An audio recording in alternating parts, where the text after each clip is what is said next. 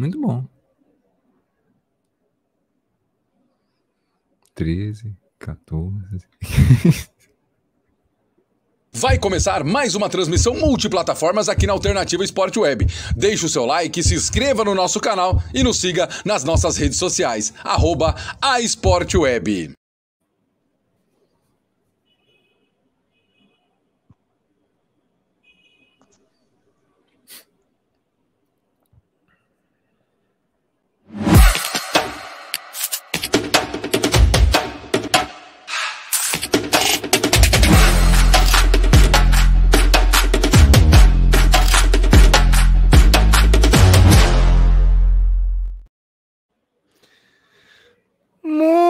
Muito boa noite, boa tarde, bom dia, né, para também quem estiver acompanhando depois, mas sejam muito bem-vindos ao nosso querido e maravilhoso DPO, o Driblando Perguntas Óbvias, nosso podcast aqui sobre futebol e esporte feminino, né, independente da plataforma que você estiver nos ouvindo, né, em formato de podcast, em Spotify, nas suas plataformas de áudio, pelo YouTube, Facebook, sinta-se à vontade, tá? Já chega aqui dando like, se inscrevendo no canal e vem junto com a gente, participe, tá? Um abraço já para o Jackson Oliveira. Vai começar e vamos falar de muita coisa, né? Os últimos eventos, né? futebolísticos do ano aí que aconteceram, também do mundo do vôlei e muito mais, além do mercado também de especulação, né, que aí tá rolando transferência para lá, transferência para cá, no mercado internacional e no nacional e tudo você vai saber hoje aqui com a gente. Deixa eu dar meu boa noite para ele, né, porque o podcast só para quem não sabe, né, tá sendo gravado na noite de quinta-feira, né? Você pode acompanhar ao vivo caso você queira também junto com a gente, né? Só ficar ligado, ativar o sininho. Então, deixa eu dar meu boa noite para Rodrigo Prado. Seja muito bem-vindo este homem que ontem fez aniversário e agora está com 19 anos. Meus parabéns. Quem me dera, eu tô na idade de Cristo, vambora, 33. Mas é isso. Pessoal, muito boa noite, muito boa noite mesmo.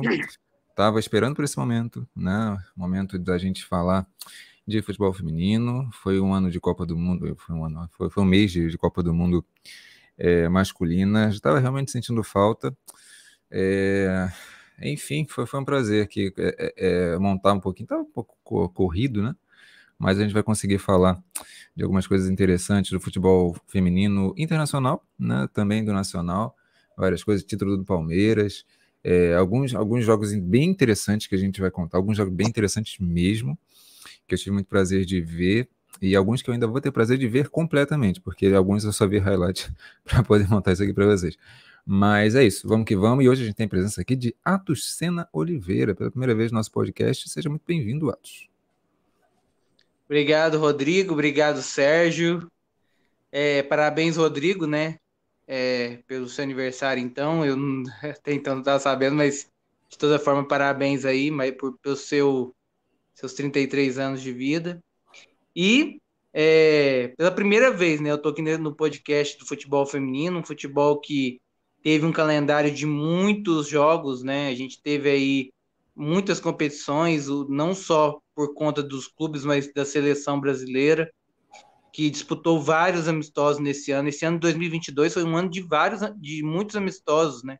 Que a gente pôde acompanhar aí da seleção brasileira contra times europeus, principalmente, é, que foram muito, que deu aí para para dar uma dimensão do que está sendo até agora esse trabalho de seleção.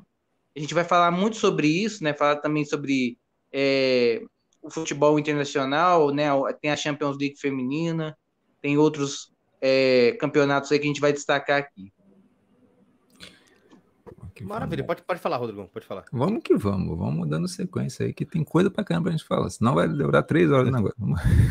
Bora se empolgar, vamos pra frente, vamos pisar na porta, vamos abrir a janela do, do futebol internacional barra nacional, né? O futebol nacional do internacional. São as ligas nacionais de fora do país. Lá da Europa, vamos começar com o futebol inglês. Tivemos rodada da WSL, tivemos FA Cup, mas vamos aos poucos, né? Tivemos rodada aí da, da nossa querida WSL, tivemos vitória do Chelsea por 3 a 2 né? Para cima do Wedding. Tivemos o 4 a 1 do Arsenal em cima do Aston Villa, melancólico, inclusive, viu, Rodrigo?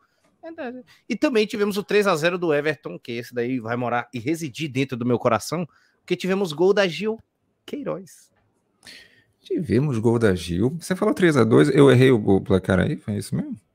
Foi, foi 3 a 2 3 a 2 3 a 2 então, Tem um gol ainda no finalzinho. Eu sempre errando a arte gráfica, eu anotei o resultado e aí não, não peguei depois no final. Sensacional. De fato, acho que foi isso, né? O Redding conseguiu. É, agora eu lembrei, agora eu lembrei sim. É, esse jogo do Chelsea ele foi interessante porque o Chelsea ele entrou com algumas jogadoras não titulares, geralmente, né? E a mais recente contratação da, da Kankovic, é, a pronúncia eu acho que é Sankovic, é uma menina da Sérvia. Quando eu descobri ela, ela jogava no Rosengar, tá? no time da Suécia, que está disputando Champions League, inclusive. E quando eu descobri essa menina, uns dois anos atrás, eu vi, caramba, essa menina era o que o Arsenal precisava na época. E aí, é, é... aí depois eu vendo alguns jogos, eu vi, caramba, ela, ela, não é tão intensa, né? É uma menina extremamente habilidosa, uma camisa 10, 10 mesmo, assim, mas ela não era tão intensa, e o Chelsea se interessou. Eu estou muito, é, eu tô muito curioso, sabe, Atos e, e Sérgio, e amigos, para ver como é que vai se desenvolver. Às vezes o Chelsea ele precisa dessa meia é, é mais cadenciadora, né? Desde que ela realmente consiga essa intensidade um pouquinho maior mas é meio que pode ser interessante para o Chelsea. E, e, e, foi bem, foi bem, fez gol, fez dois gols, se não me engano, nesse jogo. Estreou bem. Pode, enfim. pode ser parceira da Lauren James, né? De fato, que dá aquela um pouco mais de intensidade para o jogo também. Exatamente. É, pode, pode, ser, pode ser uma parceria boa. Pode ser uma parceria boa. Agora, eu caio assim num negócio, por exemplo, uh, eu tive a mesma sensação com a Mana Yoabushi quando chegou no Arsenal, tá? Ah, vai ser uma menina que vai chegar ali, vai cadenciar, vai girar bem a bola e tal. Só que não foi bem aproveitado no Arsenal, né? Vamos ver se o Chelsea, com, com ali com a grande treinadora que é a Emma Reis, consegue. Se ela visualizou um espaço para aquele time, eu confio na Emma. É, também, também confiamos na, na, na, na Emma Reis. Ela também é, é, espetacular, sensacional. Vitória do Chelsea por 3 a 2 né, O time da, da, da nossa querida Lauren James e Sanquer, mas também tivemos vitória de 4 a 1 Rodrigo, do Arsenal para cima do Aston Villa. E aí até eu coloquei melancólica na apresentação, porque o Aston Villa abre o placar e aí é pego de novo pela, pela, pela desorganização e o Arsenal em poucos minutos resolve a partida. Rapaz, é, a primeira coisa que me vem quando eu penso no Aston Villa é caramba, que time interessante. Desde a lateral esquerda, Pacheco, é, não, não, não é só a dele, sabe? É, é a, a Hanson é uma meia que eu gosto bastante. É, claro que tem também a Alicia Lehmann e tal. Olha quem está chegando aí, está chegando o nosso amigo Hudson, André. É, mas terminar rapidinho aqui antes de passar para vocês. Eu acho que esse Aston Villa é uma, uma equipe bastante interessante, mas sofre é, coletivamente em algumas fases do jogo muito, muito cruciais.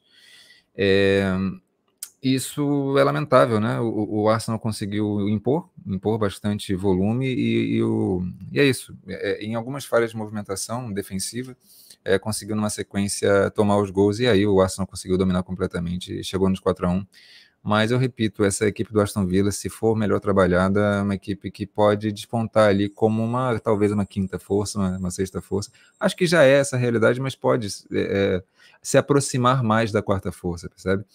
Que, que hoje eu acho que é o, é, é o Manchester City. É, mas acho que dá. Aston Villa é uma equipe bem, bem interessante. Maravilha, viu? Deixa eu dar, antes até de, de, de falar com o Ato, deixa eu dar meu boa noite. Hudson André, seja muito bem-vindo ao nosso DPO maravilhoso de hoje. Saudades do amigo. É, quanto tempo, né, Sérgio Maurício? Há quanto tempo? Boa noite, Rodrigo. Boa noite, Sérgio. Boa noite, Atos também. Bem-vindo aí pela participação. Rodrigo, aí, parabenizar aí pelo, pelo. Dizendo o Sérgio que você fez 99 anos, o Rodrigo. Vou logo entregar ele logo. O Sérgio falou que você fez 99 anos de idade. Eu fui de 19 para 99. Pô, na média, não é 33, mas a verdade é 33. Então. Bingo! É quase que. Mas enfim, vamos dando sequência então a, o nosso podcast. Prossiga, Sérgio Maurício. Não, a gente tinha falado, do, a gente estava falando da, da, da, vitória do Arsenal, a gente passou pela vitória do Chelsea, né, de, de 3 a 2 para cima do Erin, passou agora pela vitória do Arsenal, de 4 a 1 para cima do, do Aston Villa, e aí ia dando sequência a WSL, FA Cup, enfim, os jogos do Tottenham e do Manchester United. É, Tottenham 3 a 0 acabou tomando aí esse é, da equipe do Everton. Mas enfim, vamos acompanhando aí durante todo o nosso programa, o nosso podcast, essa rodada. Falando aí mais um pouco, né, Rodrigo? Everton e Tottenham, resultado te surpreende? Rapaz, é, é até difícil, é, até surpreende, mas dependendo do aspecto, né? Porque acontece, o Tottenham é uma equipe bastante qualificada, eu sinceramente acho isso, só que é uma equipe que tem sido muito passiva nos jogos, e foi muito passiva para uma equipe que também costuma ser passiva como a do Everton, mas no confronto de passividade do Tottenham assustou de, de tanta passividade. O Everton ele conseguiu dominar praticamente o jogo inteiro, é, fez um 3 a 0 relativamente fácil, né? É, e o destaque vai justamente para a Park, que fez mais um, mais um jogo bom, né? A jogadora emprestada do Manchester City. E também a nossa Gil Queiroz entrou e, e fez o gol, fez o último gol. É, enfim, a gente sempre torce para o Everton engatar, né? E fez, fez um jogo razoável, mas muito em cima da passividade do Tottenham, que para mim é, é, o maior destaque, infelizmente um destaque negativo. E esse Tottenham, né, Sérgio Maurício, que a gente de vez em quando vê, dá, dependendo da, da ocasião da partida, dá dificuldade ali para um, um, às vezes para o Manchester United, dependendo da, da situação também, às vezes até para o próprio City. Aí chega quanto o Everton, que tem uma equipe relativamente boa, né? não, a equipe do Everton não é uma equipe ruim, e acaba tomando esse 3 a 0 sonoro aí na FA Cup. É, exatamente, né? É, é, como é que eu posso dizer? Essa equipe do, do, do, do Tottenham, para mim, ela tem uma das melhores zagueiras do mundo, né? Que é a, que é a Zardowski. Adoro ela, né? A vi no, no jogo da, contra a seleção brasileira. Foi um espetáculo, né? E, enfim, é, era para ter um sistema defensivo um pouco mais sólido, né? Só que aí, como o Rodrigo falou, no duelo de passividades acabou se dando mal. Tanto que no jogo a maioria das melhores oportunidades do Everton era um contra-ataque que não se desenrolava. Sempre era, era parado no meio do contra-ataque. Era impressionante. O time, não, o time não conseguia prosseguir as jogadas. Acho que teve dois, dois chutes no gol em si. Os dois de fora da área. O time é, é, é, não teve praticamente espaço, como o Rodrigo falou. O Everton dominou a partida, conseguiu achar logo dois gols cedos. E no final, nossa querida Gil Queiroz fez um golaço, né? Se eu não me engano, ela mata de coxa até e bate, né? Forte no alto da goleirona, sem chances para ela feliz, né? Porque ela tá precisando dessa confiança, tá precisando fazer gol. Até porque tá tendo a especulação que ela pode voltar pro Arsenal, né? Depois da, da lesão da Mideman, uma lesão, o Arsenal quer contratar 19 atacantes, mas tem que lembrar que só machucou uma. Então, tá... É, né? Você tendo a Gil Queiroz aí, o Arsenal de repente pode até economizar, né? Digamos assim. Pô, tem uma jogadora emprestada, tá tendo uma certa sequência, às vezes entra, fica ali no banco de reservas, mas volta e meia tá sempre entrando nos jogos. A importância de, de repente, ter uma sequência no Arsenal com a lesão da Midema, né? É, com certeza, né? A gente, em meio a tantas brasileiras que a gente vê brilhando na Europa, né? E, e, principalmente nesse futebol inglês é muito importante, sim. Principalmente no, é, a gente vê aí desses, dessas potências, né?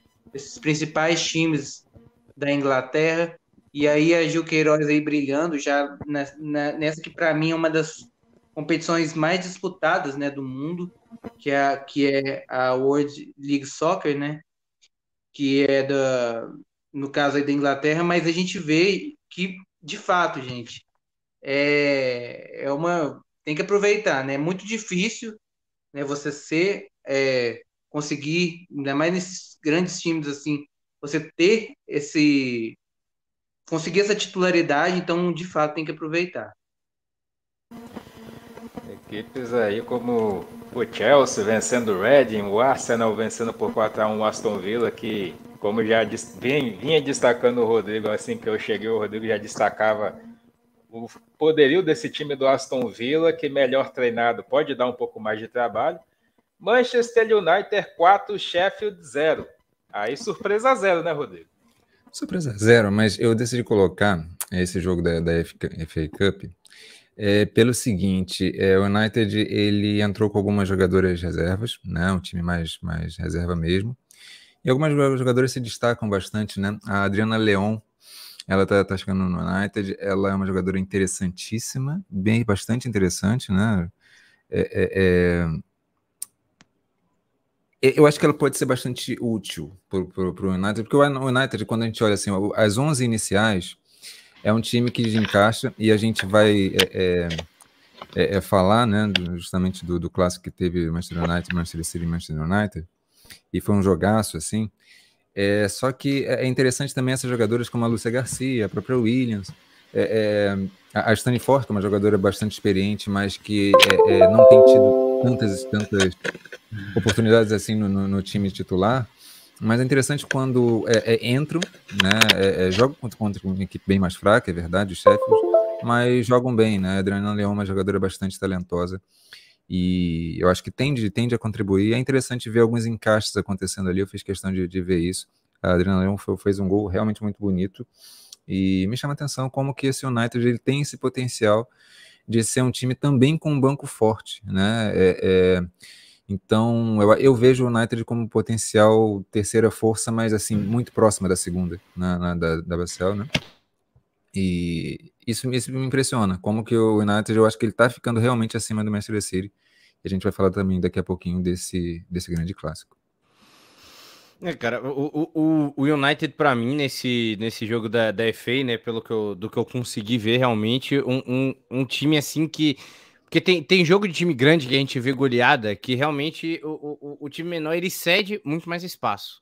O, o United não, ele consegue ter todos os gols em jogadas bem trabalhadas. De pé em pé, de passe em passe, em velocidade, cada um sabendo onde vai estar.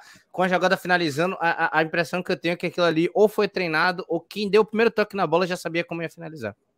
Então, é uma jogada altamente trabalhada para qualquer coisa, sabe? Então, esse time do Manchester United é feito com muito esmero, de fato, né? Então, o 4 a 0 não foi à toa para cima do Sheffield, né? Foram dois gols em cada tempo, inclusive.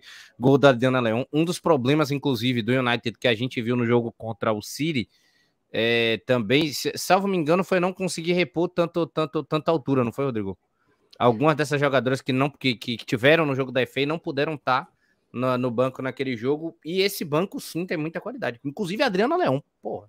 A Adriana Leão, a própria espanhola Lúcia Garcia, são jogadoras que é, é, ainda precisam encaixar, obviamente, mas é interessante ver quando elas fazem jogos bons, porque supre essa questão que a gente viu no, no clássico contra o Manchester City, que de fato o Manchester United ele tinha condições de vencer a partida, tem um time melhor, mas no segundo tempo sofreu bastante, né? O Manchester City, a gente vai falar daqui a pouquinho, mas o Manchester City conseguiu no segundo tempo quebrar o ritmo do, do Manchester United. E se tivesse ali talvez uma Adriana Leão é, entrando naquele gás, é, poderia poderia manter ali a, a situação favorável para o United. Né? Maravilha, viu? Vamos então aproveitar. Eu acho que já dá até para gente, gente é, é, é, puxar o link, né? Para o jogo da. Para os próximos jogos. Da já a gente fala do. Ah, pronto, tá aí. O jogo que inclusive fizemos aqui na Alternativa Sport Web. A estreia da WSL na Alternativa. 1 a 1 um clássico muitíssimo bem jogado em plena Copa do Mundo. 44.259 pessoas no Etihad Stadium. E um jogo emocionante, inclusive, para o próprio Rodrigão. já, que o, já que o United abriu o placar, mas o City ainda consegue é, é, é, empatar o jogo. Mas do início ao fim, as duas equipes disputaram de igual para igual um alto nível de futebol muito grande. Hum. Foi um jogo assim absolutamente interessante, né? Foi justamente na, altura da Copa do Mundo. É, e me chama a atenção de novo, como que o, o City, ele, nas últimas temporadas, na, nas várias últimas temporadas, cinco temporadas, seis, o, o, a, o projeto do United é bastante recente, então o United em nenhum momento é, ele teve em alguma temporada à frente do Manchester City, nenhum momento. Essa é a primeira temporada que o United eu acho que consegue ultrapassar. Não sei se isso vai se consolidar em termos de tabela, mas em termos de futebol jogado até o momento dá para dizer isso, tá? É, apesar do, do empate, o United ele foi mais time.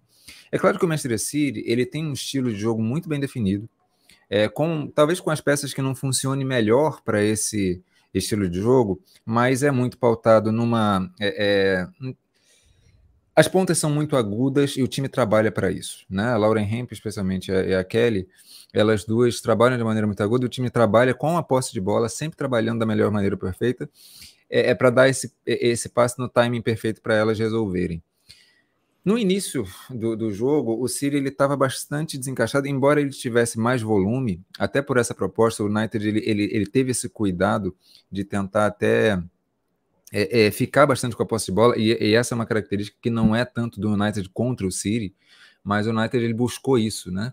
Mas quando o City ele, teve essa posse de bola no primeiro tempo, ele conseguiu criar alguns volumes é, é, é, e o United muito tranquilo ali, tanto defensivamente quanto, quanto ofensivamente, estava só esperando o melhor momento para atacar.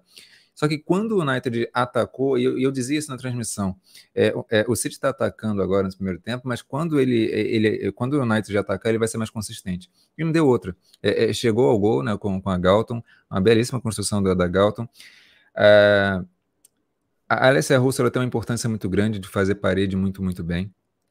É, a Alessia Russo é uma jogadora que está evoluindo a cada vez mais, cada jogo mais. É, a Ella Thun é, é, uma camisa 10, assim, fantástica. A Ella Thun, ela, ela é justamente um elemento de ligação em todas as peças. A Nikita Paris está muito bem. Então, o United é um time que, que consegue ser muito objetivo e consegue ser muito eficiente, né? É, e, e, e, dominou, e dominou praticamente todo o primeiro tempo. E aí, no segundo tempo, é, é acontece uma coisa, né? o, o Siri, ele, ele, as pontas do Siri, especialmente a Chloe Kelly, ela cresce muito no, no segundo tempo. E a Ramp também ela vai nessa, né? E porque o time adversário acaba cansando um pouquinho, e quando o time adversário cansa, essas pontas elas começam a ficar muito agudas e acaba quebrando. Por mais que estivesse melhor o ritmo do, do, do United, é, o, o, o Siri conseguiu é, é, ser mais agressivo, né? e quebrar esse ritmo do, do, do, United. Até que chegou no empate.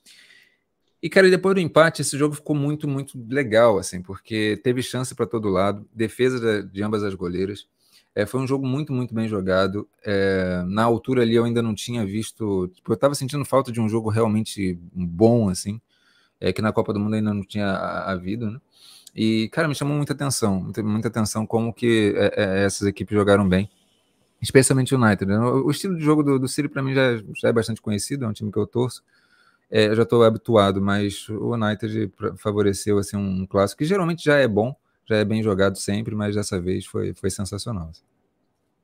Maravilha, deixa eu até mandar um abraço aqui pro DJ Carlinhos aqui, o nosso querido Jackson que botou, é verdade, viu? O United tem grande chance de beliscar vaga na Champions para a próxima temporada, né? Do Rodrigo falando da diferença das duas equipes. E o DJ Carlinhos tá colocando foi pro clube. Não, não, não. Esse jogo foi hoje. Esse jogo do, do, do City do, e do United, DJ Carlinhos, tem 10 dias. E, diferente daqui, que, que bota esse jogo meio que casado, né? O feminino antes do masculino. Lá o, o, o feminino tem uma importância maior. Então, quando o jogo, quando o jogo é colocado lá, realmente é, é para lotar, é para ter o público. Então, as pessoas vão para acompanhar o feminino. Não tem nada a ver com, com, com essa casadinha de público do feminino, não. Pode, pode falar, você ia falar. Não, é que eu ia falar que são duas equipes que não costumam ir tão bem na, na Champions League feminina, né? Mas mesmo assim, fizeram aí um dos melhores jogos, né? Ainda com um grande público aí. Então isso foi dá para destacar também, né? Daí de, dessa partida.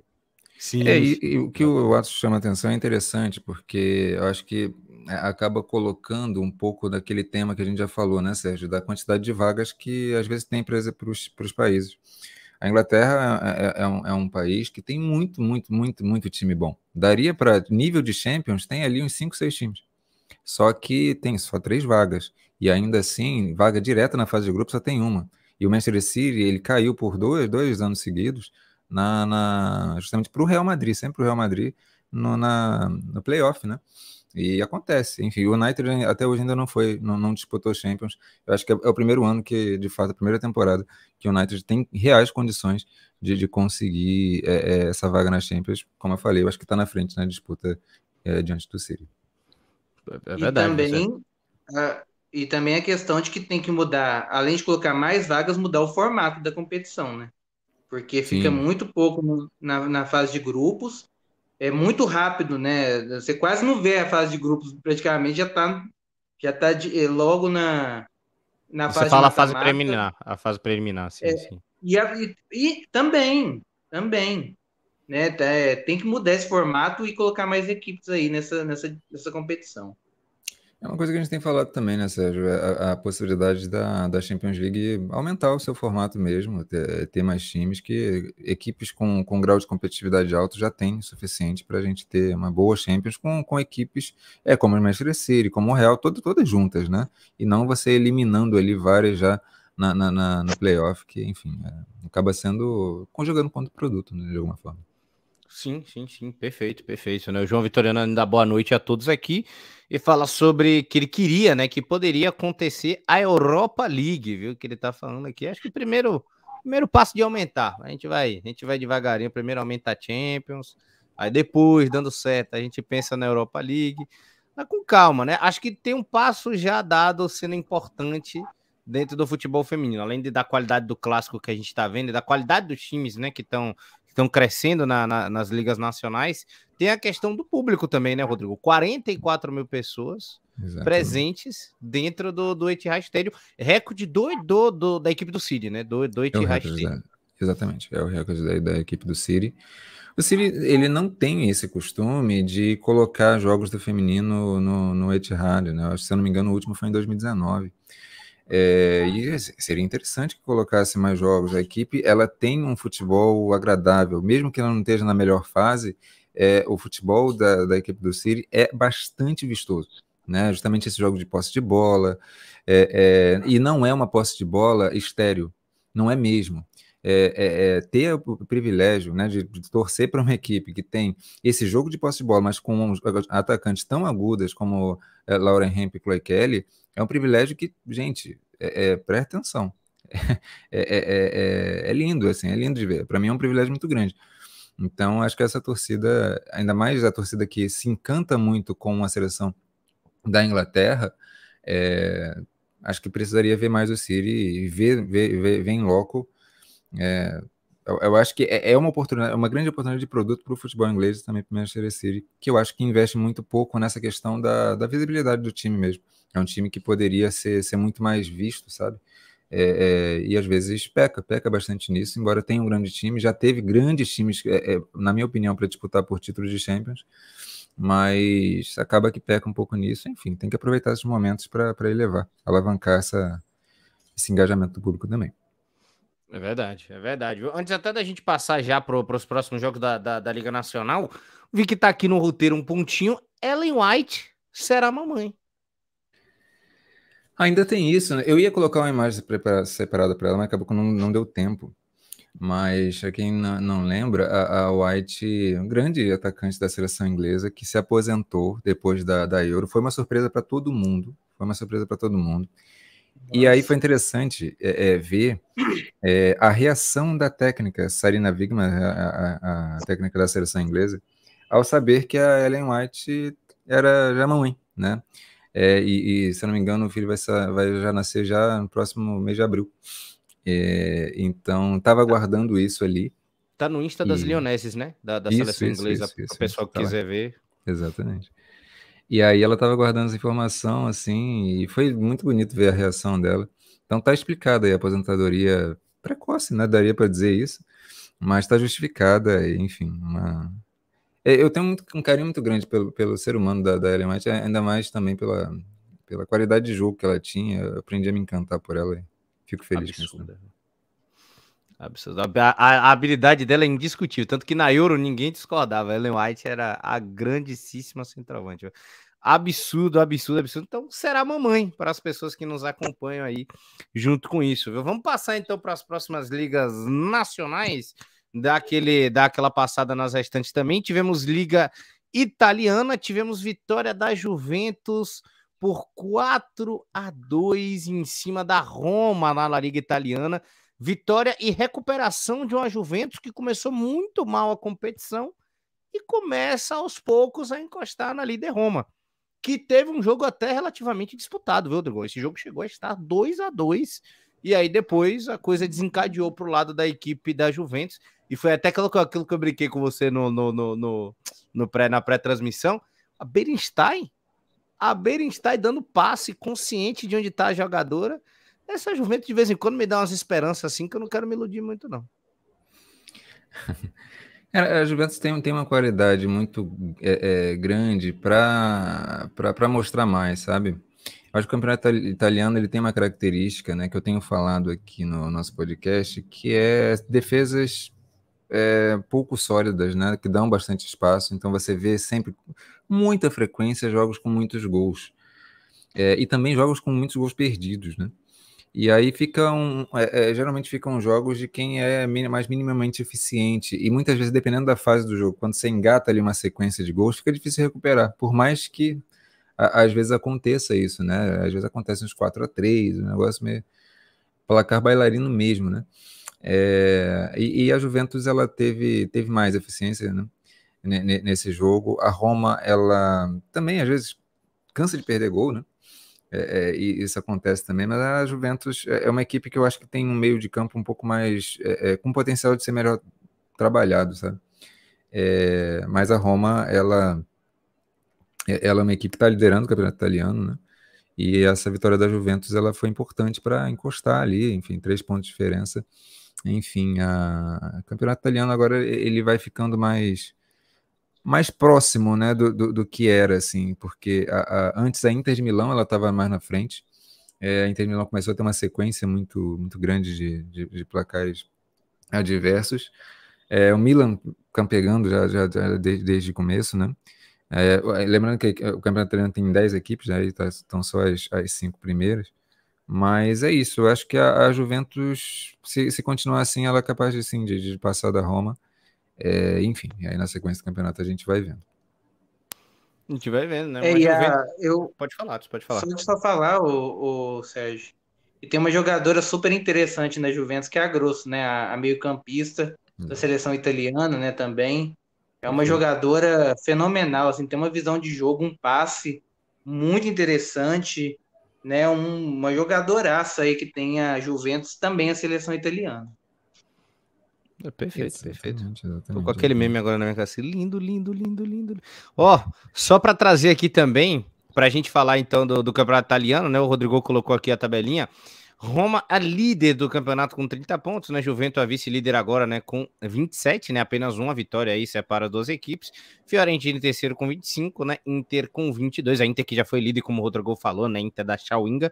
E o Milan com 19 pontos ali na quinta colocação. Relembrando que o Rodrigo falou, o campeonato italiano apenas com 10 times, viu? E Rodrigo, esse que para mim é The Classics of the Classics, o clássico dos clássicos das ligas nacionais do futebol europeu, não tem como. PSG Lyon, que jogaço, que jogaço, que jogaço. A Diani acabou fazendo 1 a 0 E eu vou dizer um negócio para você. A gente ainda vai falar da Champions, mas depois que eu vi o jogo Lyon e Juventus, eu entendi porque o PSG ganhou. Rapaz, eu acho que o Lyon ele tá na pior temporada das últimas 10, talvez. É, é, é, isso, é, isso é complicado. Assim. E o Paris Saint-Germain é uma equipe que está crescendo. É, Para quem não, não, conhece o contexto, né, o, o Lyon é uma equipe que está sempre à frente, é sempre disputado. Esses clássicos de, de, de, campeonato francês são sempre os mais interessantes de ver, talvez no mundo, porque são equipes que se encaixam muito bem taticamente para jogarem uma, umas com as outras. São jogos duros, é, mas são jogos muito, é, são jogos muito físicos geralmente. É, é, mas também são jogos que dificilmente sai uma diferença mais que, que um gol. É, é, com frequência 1 a 0 mas, repito, taticamente é muito bem jogado. É, e o Paris Saint-Germain, é, de verdade, para mim é uma delícia de ver, assim, ainda mais agora como está como tá engatando o time, mas o Paris Saint-Germain sofreu, sofreu. O, o Lyon, eu acho que dá para dizer o contrário. Antes dá para dizer assim, ó, o jogo do Paris Saint-Germain encaixa contra, contra o do Lyon, porque a gente via o Lyon sempre como superior de alguma forma, né? É, mas agora dá para dizer o contrário. O jogo do Lyon encaixa com o PSG e acaba complicando um pouco, eu acho que o PSG hoje está um pouquinho à frente. É, e, e, dificultou, dificultou. E, e, e, o Lyon conseguiu, é, quer dizer, o PSG conseguiu uma vitória absolutamente importante que lhe dá ali a primeira colocação. É, e, esse jogo, é, é, geralmente, é, esse campeonato ele é disputado é, é, justamente ali, nesses jogos, nesses clássicos, né? Que dificilmente as equipes perdem para as outras equipes. Por mais que Paris, Paris FC seja, se tenha qualidade, Montpellier, o Bordeaux também, que está um pouquinho atrás ali, é, tenham qualidade para tirar pontos, é, o, é, é, geralmente nesses clássicos que se decide, e o Paris Saint-Germain teve uma vitória absolutamente importante fora de casa. E eu estava vendo aqui, né, a, a sequência, né, dos jogos do, do Paris, ele ainda não teve nenhuma derrota, né? Não teve nenhuma derrota ainda no campeonato e já está quatro jogos sem levar gol. Então, Exatamente. são números expressivos aí da, da equipe do Lyon. É, ambos os times é, é, dificilmente perdem. Dificilmente perdem mesmo. É, é, às vezes dificilmente empatam com, com as outras equipes. É, e, e, às vezes se tem uma, uma noção meio errônea até de que é um campeonato muito fraco. Eu particularmente não acho não. Acho que as equipes francesas, elas são, por exemplo, são menos passivas que, que, que as inglesas. É que essas equipes, tanto o Lyon como o PSG, têm um padrão muito alto. Muito alto. É um padrão para disputar com o Barcelona, gente. É, e a gente vê, a gente fala que a WSL, da, né, a Liga da Inglaterra, é a melhor liga do mundo não sei o quê. Às vezes eu, eu até acho contestável um pouquinho esse ponto, mas é, é por alguns aspectos é possível concordar. Mas quando, por exemplo, é, é, na temporada passada, o Arsenal, que é uma das né, grandes equipes da WSL, pegou o Barcelona, tomou duas goleadas, sabe, de 4x1 e 4x0. É, é, então, Barcelona, é, PSG e Lyon estão nesse, são esse, esse, essa, essa tríplice força assim, no futebol mundial. E acaba que a Liga Francesa, ela, ela, por mais que tenha times muito interessantes, às vezes dificulta. O próprio Lyon está com dificuldade, ele está empatando alguns jogos, ele está ganhando jogos ali na Bacia das Almas nos últimos momentos da, da, das suas partidas. É, isso mostra também uma, uma certa qualidade, sim, da, das outras equipes. E às vezes até mais medianas, não é só Montpellier ou Bordeaux, não. É, ou Paris FC. É, então a gente está tendo sim uma, uma, competição, acho que é cada vez mais, mais interessante de ver mas de fato é, é, ainda sobram bastante porque a qualidade é absurda. O padrão tático de, de Paris Saint-Germain e, e, Lyon é, é, é, muito, muito acima do que a gente vê no mundo, inclusive. Exatamente, exatamente, né? São duas equipes extremamente fortes. Para quem não, como o Rodrigo falou, para quem não sabe o contexto, né, dentro do futebol feminino, né? Para quem tá tiver, que nem o, o Jay Calil aí tá até comentando, né? Para quem chegou agora, parou no podcast, em seleções é os Estados Unidos e a Alemanha que manda, em times é o Lyon e o Barcelona que mandam. É basicamente isso. Então, é, o Lyon é tipo um dos times mais fortes. O PSG agora começa a correr atrás do processo e tem um time extremamente competitivo hoje, né? Joga, joga muita, muita, muita, muita bola mesmo. Né? Então, só para trazer aí, né? PSG primeiro da tabela, acaba de ultrapassar o Lyon, vai a 29 pontos. Lá trouxe as informações aí: quatro jogos sem sofrer gols, ainda não perdeu no campeonato. O Lyon segundo com 28. O Paris FC né, em terceiro com 21 e o Montpellier em quarto com 19 completam a tabela. Ainda não tem não, não tem o Bordeaux, né? Engraçado. Enfim, é, vamos passar para pra... eu, só coloco, eu só coloco os quatro primeiros para não ficar muito extensa, porque acaba dispersando. Né? Não, mas, não, a, mas eu, eu falei do Bordeaux, que eu fiquei surpreso do Bordeaux não tá indo bem realmente. Ah, sim, sim. sim que, sim. que para mim é tipo quase um, uma força ali pós o, os gigantes, vamos assim dizer. Sim, sim, ele tá disputando ali mais ou menos com, com o Montpellier. Acho que, se não me engano, ele tá em sexto. Dá tempo, dá tempo de, de, de, de, se recuperar na tabela. Dá tempo de se recuperar na tabela. Vamos fazer uma passagem rápida, então, pela Liga F, né? Que tivemos dois jogos. A vitória do Real Madrid de 1 a 0 para cima do Atlético de Madrid. Né? Nesse, eu não vou mentir. Nesse jogo eu vi o quanto a, a, a Ludmilla é importante. Tá vendo? Impressionante como o time é extremamente. O time, literal, eh, como você fala, ele é moldado para jogar com a Ludmilla. Sem a Ludmilla, não funciona. Coitado da Gibage sofreu. Exatamente, exatamente. É, é, ver o Atlético Madrid jogar, eu acho que dá muita essa. Eu acho que dá uma, uma, uma riqueza de leitura sobre o futebol feminino como um todo, porque quando a gente vê a Ludmilla na seleção brasileira, às vezes a gente fica crítico em relação a ela, porque é, é, é isso, o time não funciona muito para ela e ela não funciona no time, enfim, existe ali uma via de mão dupla que não funciona de jeito nenhum para um lado nem para outro, mas a Ludmilla no Atlético, ela tem justamente essas coisas favoráveis, né? É uma equipe que joga muito em bloco, é, é, e consegue dar muito espaço. É, é, na seleção brasileira eu tenho a sensação de que a Ludmilla ela está sempre muito próxima de alguma companheira e ela não tem muita essa liberdade. No Atlético de Madrid, ela, a, além de ter um espaço, ela nunca fica sozinha. Ela sempre tem alguém ali para conseguir associar, e são associações mais simples. E como o Atlético Madrid joga muito nessa velocidade, ela já tem mais engatilhadas essas ações, esses gestos, é, é especialmente de contra-ataque. É, e a seleção brasileira não trabalha tão bem isso, de maneira tão sincronizada. Então, por isso que às vezes a gente tem essas sensações de que a Ludmilla rende muito, muito abaixo na seleção e, na, e, e no Atlético. E, e, assim, não é que as equipes da Espanha são extremamente frágeis de fato tem sistemas defensivos mais frágeis, mas de fato o Atlético tem, tem uma mecânica interessante e, e consegue colocar dificuldade, sim. É, é, por muitas vezes já conseguiu colocar dificuldade para a equipe do Barcelona. É, e, e, é uma equipe, uma equipe interessante. A Ludmilla tem um bom funcionamento ali. Ah, do, só do... complementar, o, o Sérgio. Por favor, por favor, por favor. É, com relação a Ludmilla, né? Eu tinha falado uma vez num dos amistosos da seleção brasileira que eu preferiria ela atuando mais perto do gol, só que centralizado. Eu acho que ela funcionaria na seleção brasileira, pelo menos, é, eu vejo como que ela funcionaria mais daquela, daquela forma. Mas é, no Atlético de Madrid, né, aí já, já é um outro esquema, né, já é uma outra forma de preparo que tem ali, de treinamento, então é, ela tem que se adaptar àquele esquema e ela é diferencial ali nesse time do Atlético de Madrid. Maravilha, maravilha. Exatamente, viu? E só para e, e, e, realmente, viu? Um diferencial muito grande, né? Tá, tá, tá realmente estou até, até surpreso. O Rodrigo já tinha me falado disso. E para a gente completar ligas nacionais e entrar de cabeça na Champions, o último resultado: o Barcelona, que venceu por 4 a 0 a equipe do Al Rama. O time jogou livre, leve e solto, à vontade, né? É. Conseguiu um 4 a 0 mas eu amei o gol. Eu sei se você ainda vai falar mais do jogo em si, mas eu amei o gol da, da, da, da nossa querida parede hoje, de falta. Sensacional, né? Linda. É, eu vou falar mais do Barcelona quando a gente falar das Champions, tá? Mas só para. É, mesmo contra o Alhama, o Barcelona teve dificuldade e está tendo pelo lado esquerdo. A Cláudia Pina, ela é uma jogadora que joga pelos lados, mas ela tende a centralizar bastante.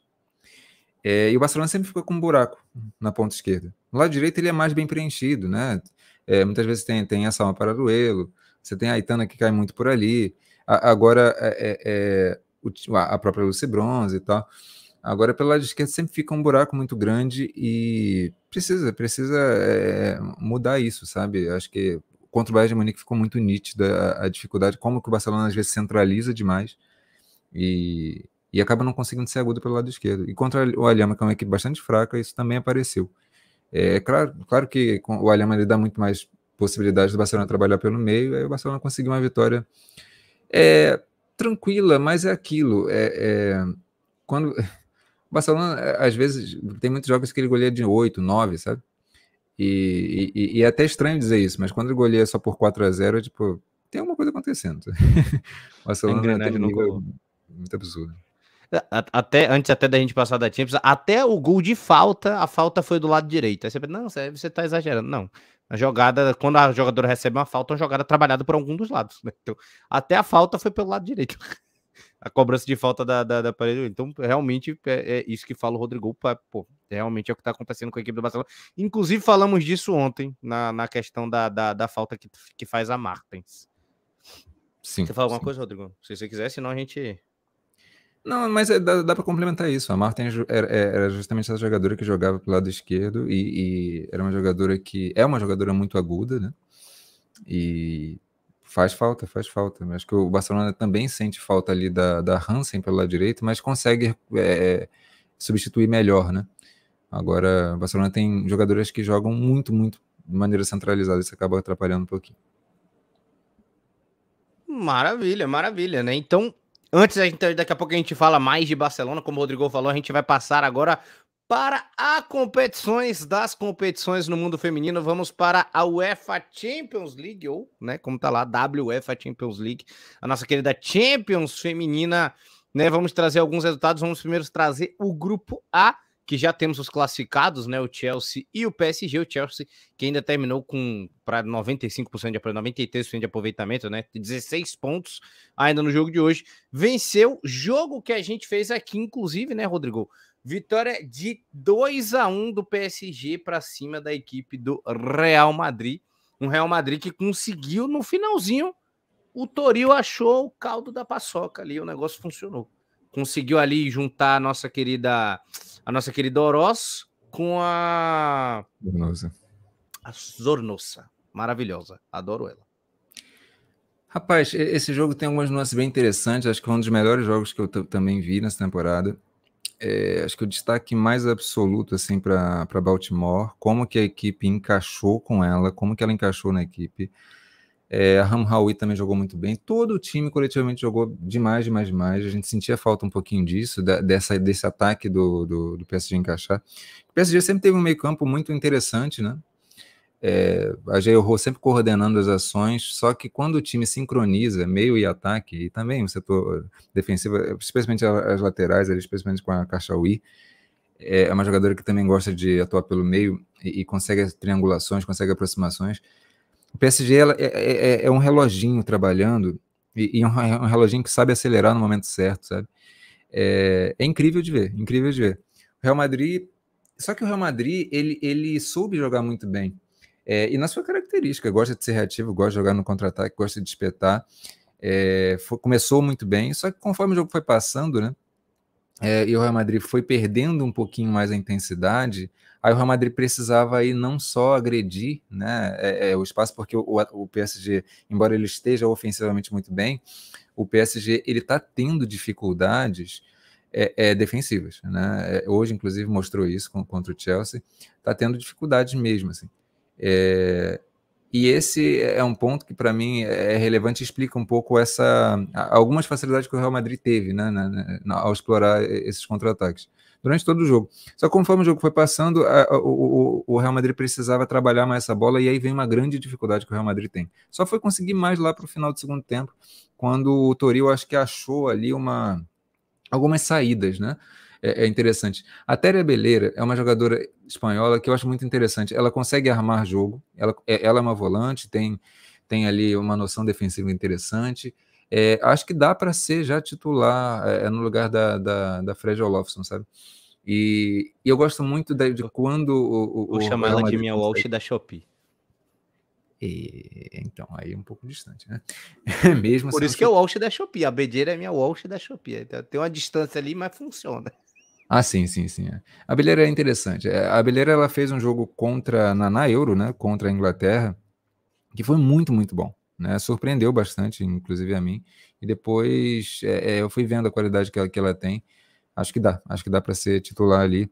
E essa aproximação ali, como você falou, né? Da, da Maite Oroz com, com a Zornosa, é, sempre produz coisas interessantes e nesse jogo mostrou, mostrou é, é, é, é também.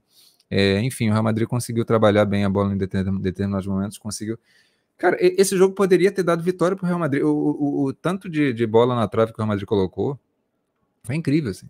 Foi incrível. O Real Madrid perdeu bastante gols e, e não foi assim, é, finalizações mal feitas. Não, foi azar, foi, sabe?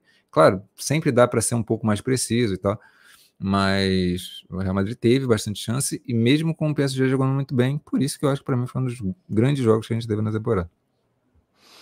Foi, foi espetacular. Até o final, quando, quando o Real Madrid apresentou aquela melhora assim, substancial, foi maravilhoso. Que jogo, viu? Que jogo assim, realmente daqueles de brilhar os olhos de verdade, né? Sério? Ver o PSG melhor e ver a equipe do Real Madrid também conseguir moldar ali aquele meio campo. Pode falar, Atos.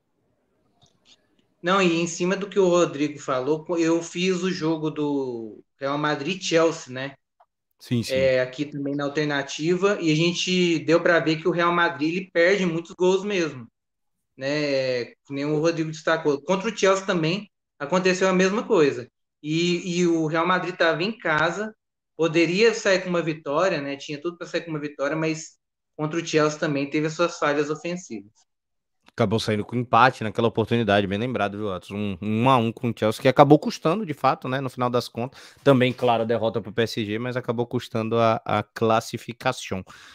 E tivemos hoje, né, é, o jogo do grupo, tivemos, claro, né, o Chelsea 4 a 0 no Vaslânia na quinta rodada e agora o Real vencendo por 5 a 1 Vaslânia, mas hoje tivemos a disputa do primeiro lugar e o Chelsea simplesmente fingiu que não existia disputa, Rodrigo. Então, é, é, esse, esses confrontos que a gente teve aí entre Chelsea, PSG e Real explicam muito da dinâmica do, do, dos jogos de, desses times. Quando a gente viu ali, por exemplo, os dois jogos, né, entre Chelsea e Real, foram jogos chatos, foram jogos muito abaixo tecnicamente, a gente falou disso. Por quê? Porque o, o Chelsea é, é, é, uma equipe que gosta de jogar reativamente. Simplesmente, gosta de ser reativo. É, e o Real é uma equipe que não consegue trabalhar bem a bola quando, quando precisa construir. Então o Chelsea dava a bola para o Real, o Real não conseguia fazer nada, e, e, e, o Chelsea também não, não consegue ser muito propositivo quando, quando o Real dá a bola. Então ficava um jogo nada propositivo, né? E os dois jogos foram fracos. Amarrado. É, é um amarrado, assim, de, de, falta de criatividade mesmo. Nem, nem é por, por mérito do sistema defensivo, embora o, o sistema defensivo do Chelsea seja bom. É, mas não dá para dizer tanto do, do Real isso, né? Agora, o jogo encaixa muito bem quando é justamente o, o, o, PSG com o Chelsea. Porque o PSG é uma equipe que trabalha muito bem a bola. E o Chelsea é muito bom defensivamente e contra-ataca bem pra cacete. Né? É, é, gosta, gosta demais disso. E hoje é, o cenário foi perfeito para isso. Chelsea jogando em casa, no Stamford Bridge, com, com um bom público. É, é, precisaria saber exatamente qual foi, mas foi um bom público. Todos os anéis inferiores ali estavam legais. É, foi, foi legal de ver, cara, é, é, o Chelsea fazendo um bom jogo dentro das suas características. Você nunca vai ver o Chelsea amassando, o Chelsea. É, é, não, o Chelsea vai ficar lá esperando o time que tem uma qualidade maior jogar com a, jogar com a bola e aí vai contra-atacar, né? E aí a Sanquer fazendo uma diferença enorme, a Lauren James foi fantástica. Enfim, o Chelsea nas suas características fez um grande jogo.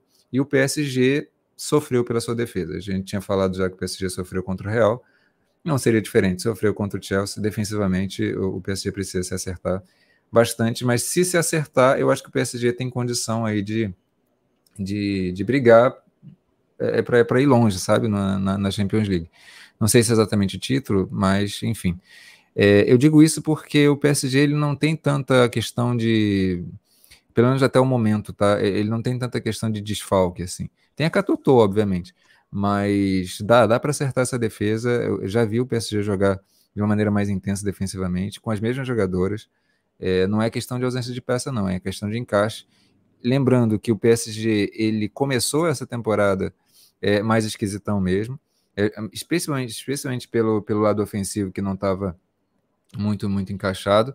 Começou a encaixar, agora está na hora de encaixar também um bloco defensivo e aí tende a crescer bastante. Mas esse sonoro 3 a 0 que tomou do Chelsea serve de lição aí que o sistema defensivo está muito, muito espaçado e falhando bastante. Exatamente. Só antes até do, do, do Atos falar também, o Chelsea colocou 10.129 pessoas no Stamford Bridge. Hoje. Hoje contra o PSG. É, foi abaixo do que eu, do que eu imaginava, mas, mas tá ok. É isso, Atos. É, digamos Chelsea, que... Chelsea mais líder do que nunca. Pode falar, pode falar. Não, digamos que o. É engraçado que o PSG tá precisando de uma Renar, né? No caso, tá no Lyon. É, é, eu gosto do sistema defensivo do, do, do, do, PSG. Eu não vejo como sendo um dos maiores problemas ainda. Eu acho que em termos de elenco de jogadores está tudo certo. A questão são as coordenações mesmo.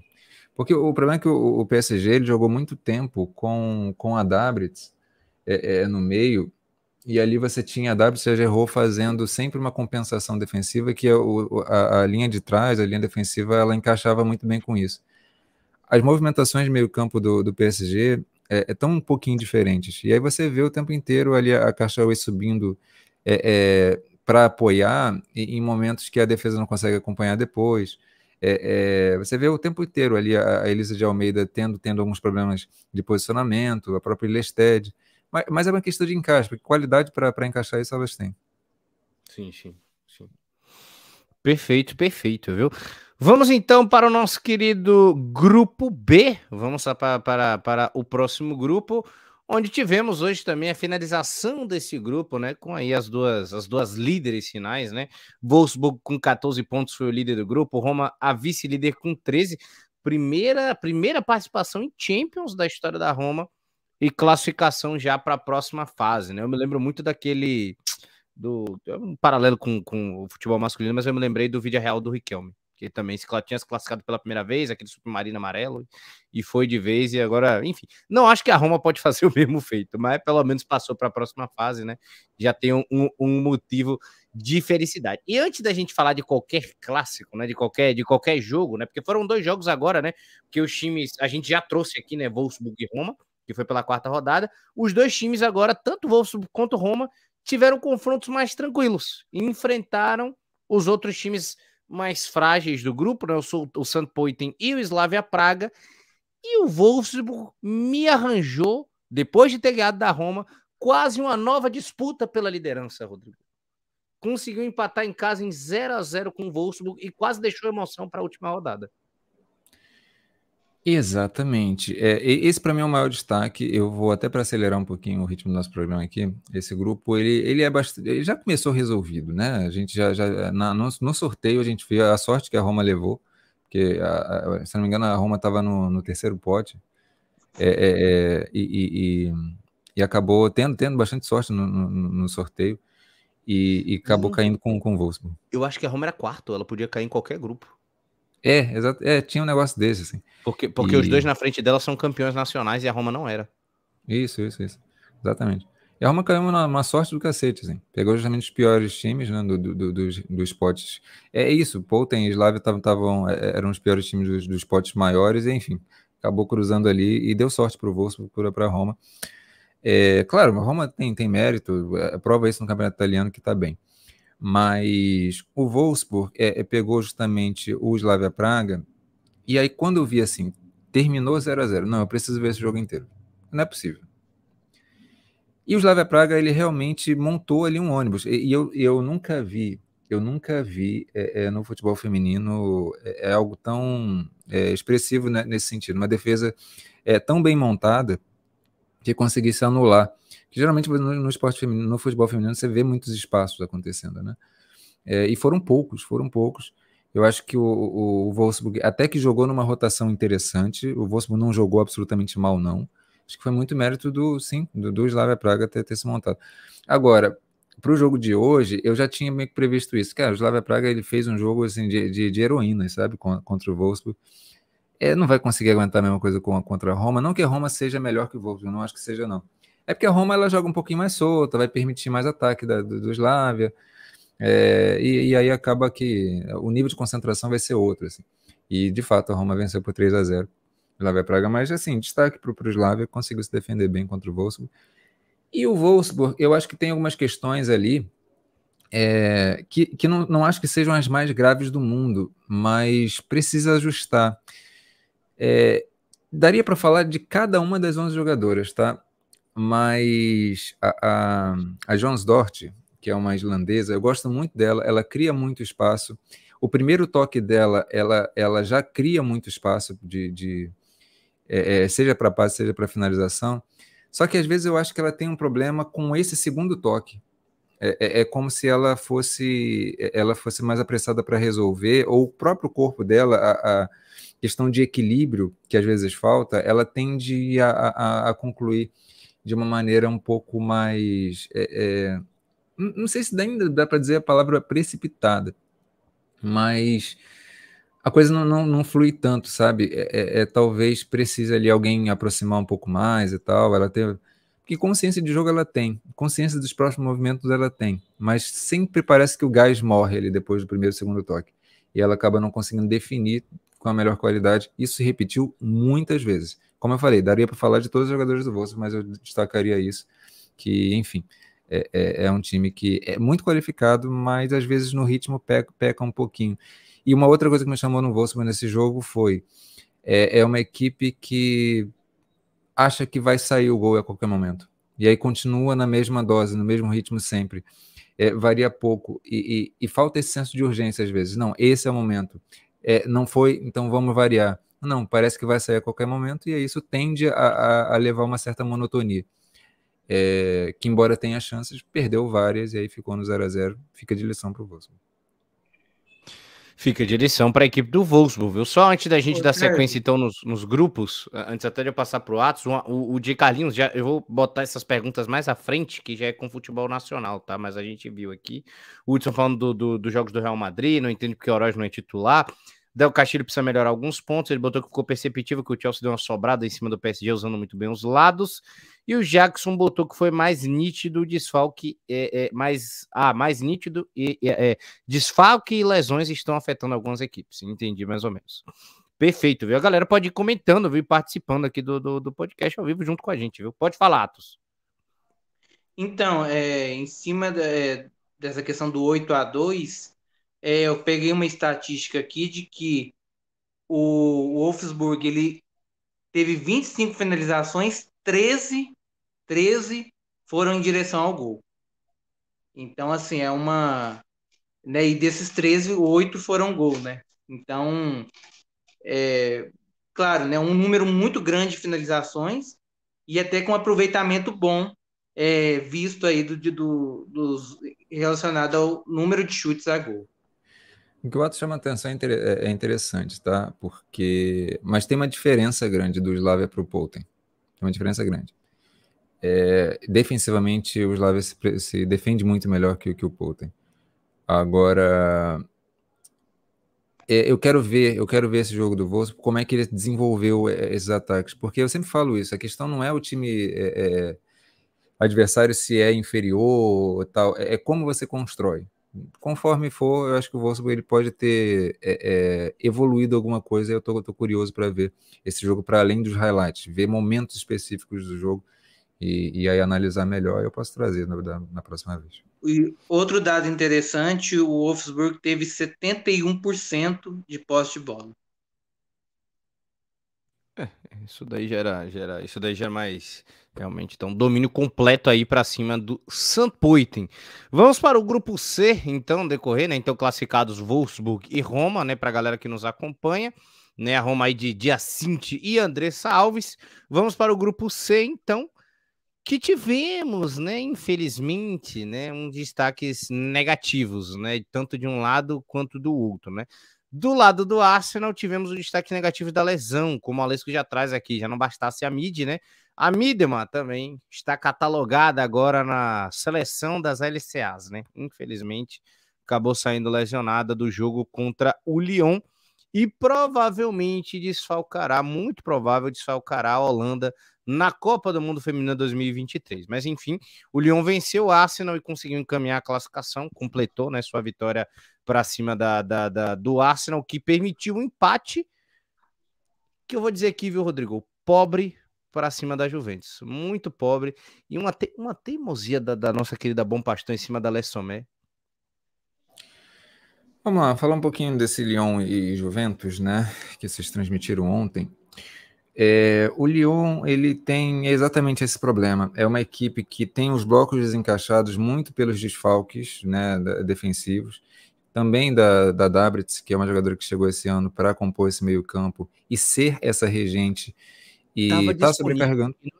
Estava disponível, estava disponível, mas está sem ritmo de jogo, tem que ser aos poucos também. Compreensível que ela não, não, não tenha jogado. É, a Marojan, ela já não está dando conta disso, já há um tempo já, não, não é de hoje não.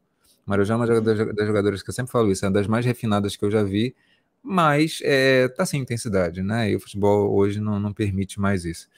É, e a Alesson Mer é uma jogadora absolutamente é, é, interessante também, das maiores que, que o futebol já teve, mas ela é um pouco individualista, né? Ela, ela tem qualidade técnica, é, é, a execução dela tem refino também, mas coletivamente o time se perde um pouco com ela e você foi muito preciso, né, Sérgio, quando você comentou durante o jogo que essas duas peças, a Marujan pela ausência, né, porque a presença quando ela, quando ela consegue tocar na bola sempre dá aquele refino, é interessante, mas a, Alissa Mer, ela é o contrário, ela busca bastante o jogo, mas desencaixa, desencaixa porque às vezes individualiza demais, não, não, não visualiza. É, é, é o, o, a parte sistêmica do time, o Leão é um time muito sistêmico, ele precisa disso, ele, ele precisa atuar como um reloginho, e com elas duas perde bastante. E a Lindsay Horan acaba não conseguindo ali com a Damares é, sozinhas fazerem esse processo, que é bastante complexo. O jogo do Lyon parece simples, né? Parece que é isso. Ah, gira a bola, bota para o lado, cruza, faz gol.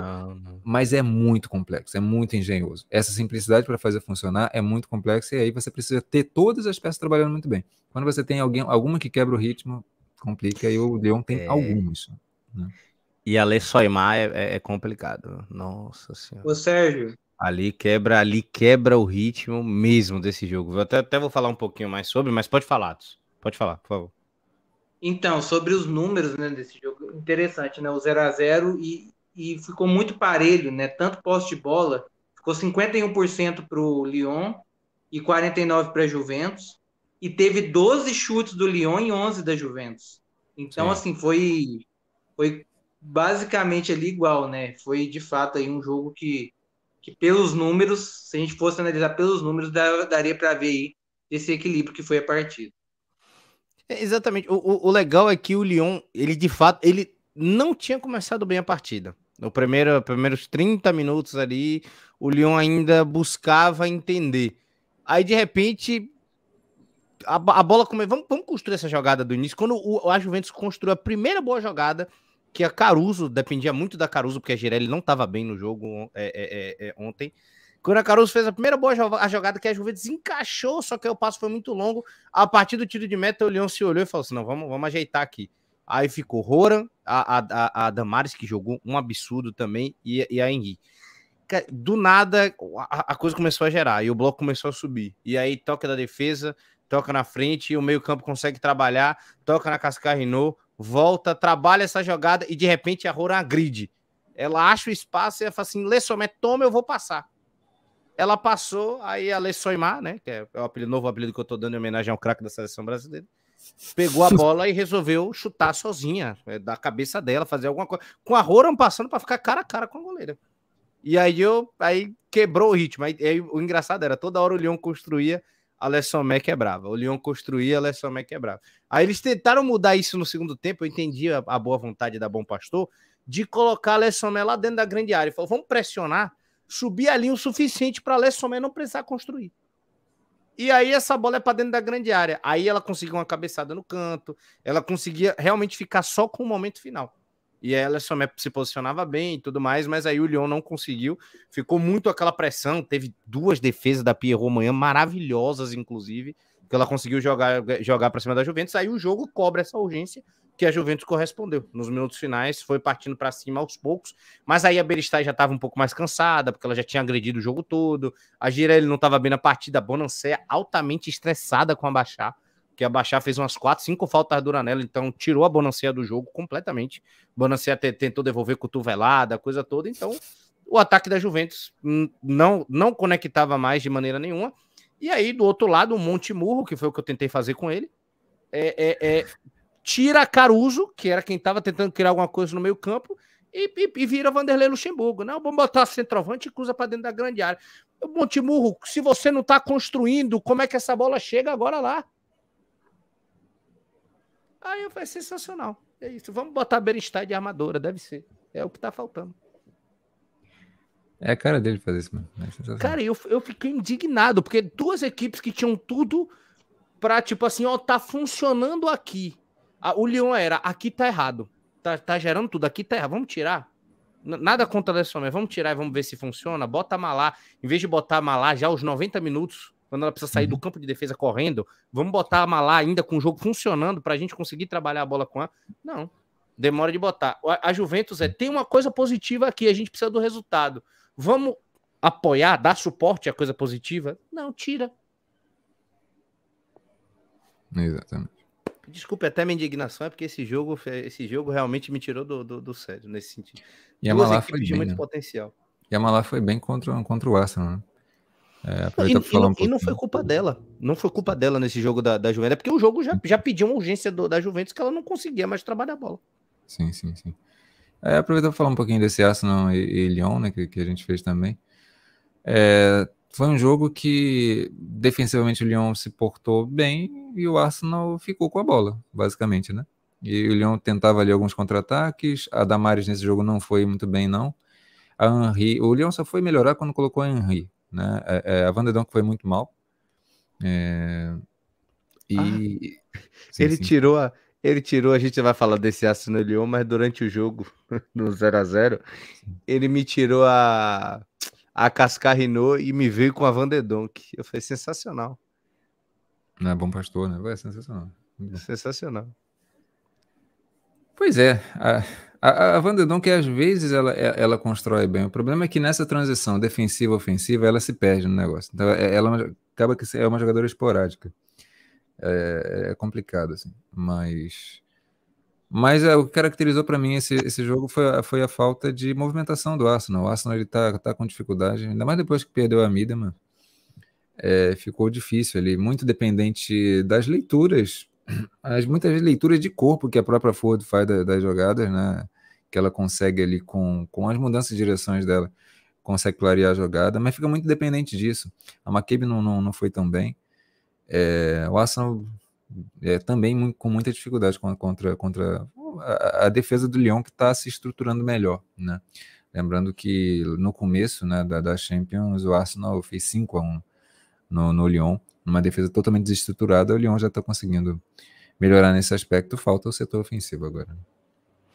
Exatamente, né? É, de fato, já podia estar tá minimamente ajustado, né? Mas tá nessa, tá nessa insistência ali da, da, da questão da Lessomé. Se a Lessomé não, não trabalha em prol da equipe, você tira de, em campo, viu, gente? Não estou dizendo de vestiário ainda não. Tira e coloca outra pessoa ali na frente. Mas isso que eu fico pensando, é, a Alessomer, nem a Alessomer nem a Marojan são para estar no Darren Lyon. Não é, gente. Aí fica esse, é, essas medalhonas lá. Aí não vão ah, jogar? Qual a, é? A Marojan não aguenta nem mais direito, né? Ela, ela, participa muito pouco do jogo. O físico dela já não corrobora. Nunca foi intensa, a Marojan. Sim, Nunca sim, foi. Sim. Sempre foi aquela com a elegância em pessoas, assim, não é absurdo. Quando pega a bola, é uma qualidade enorme.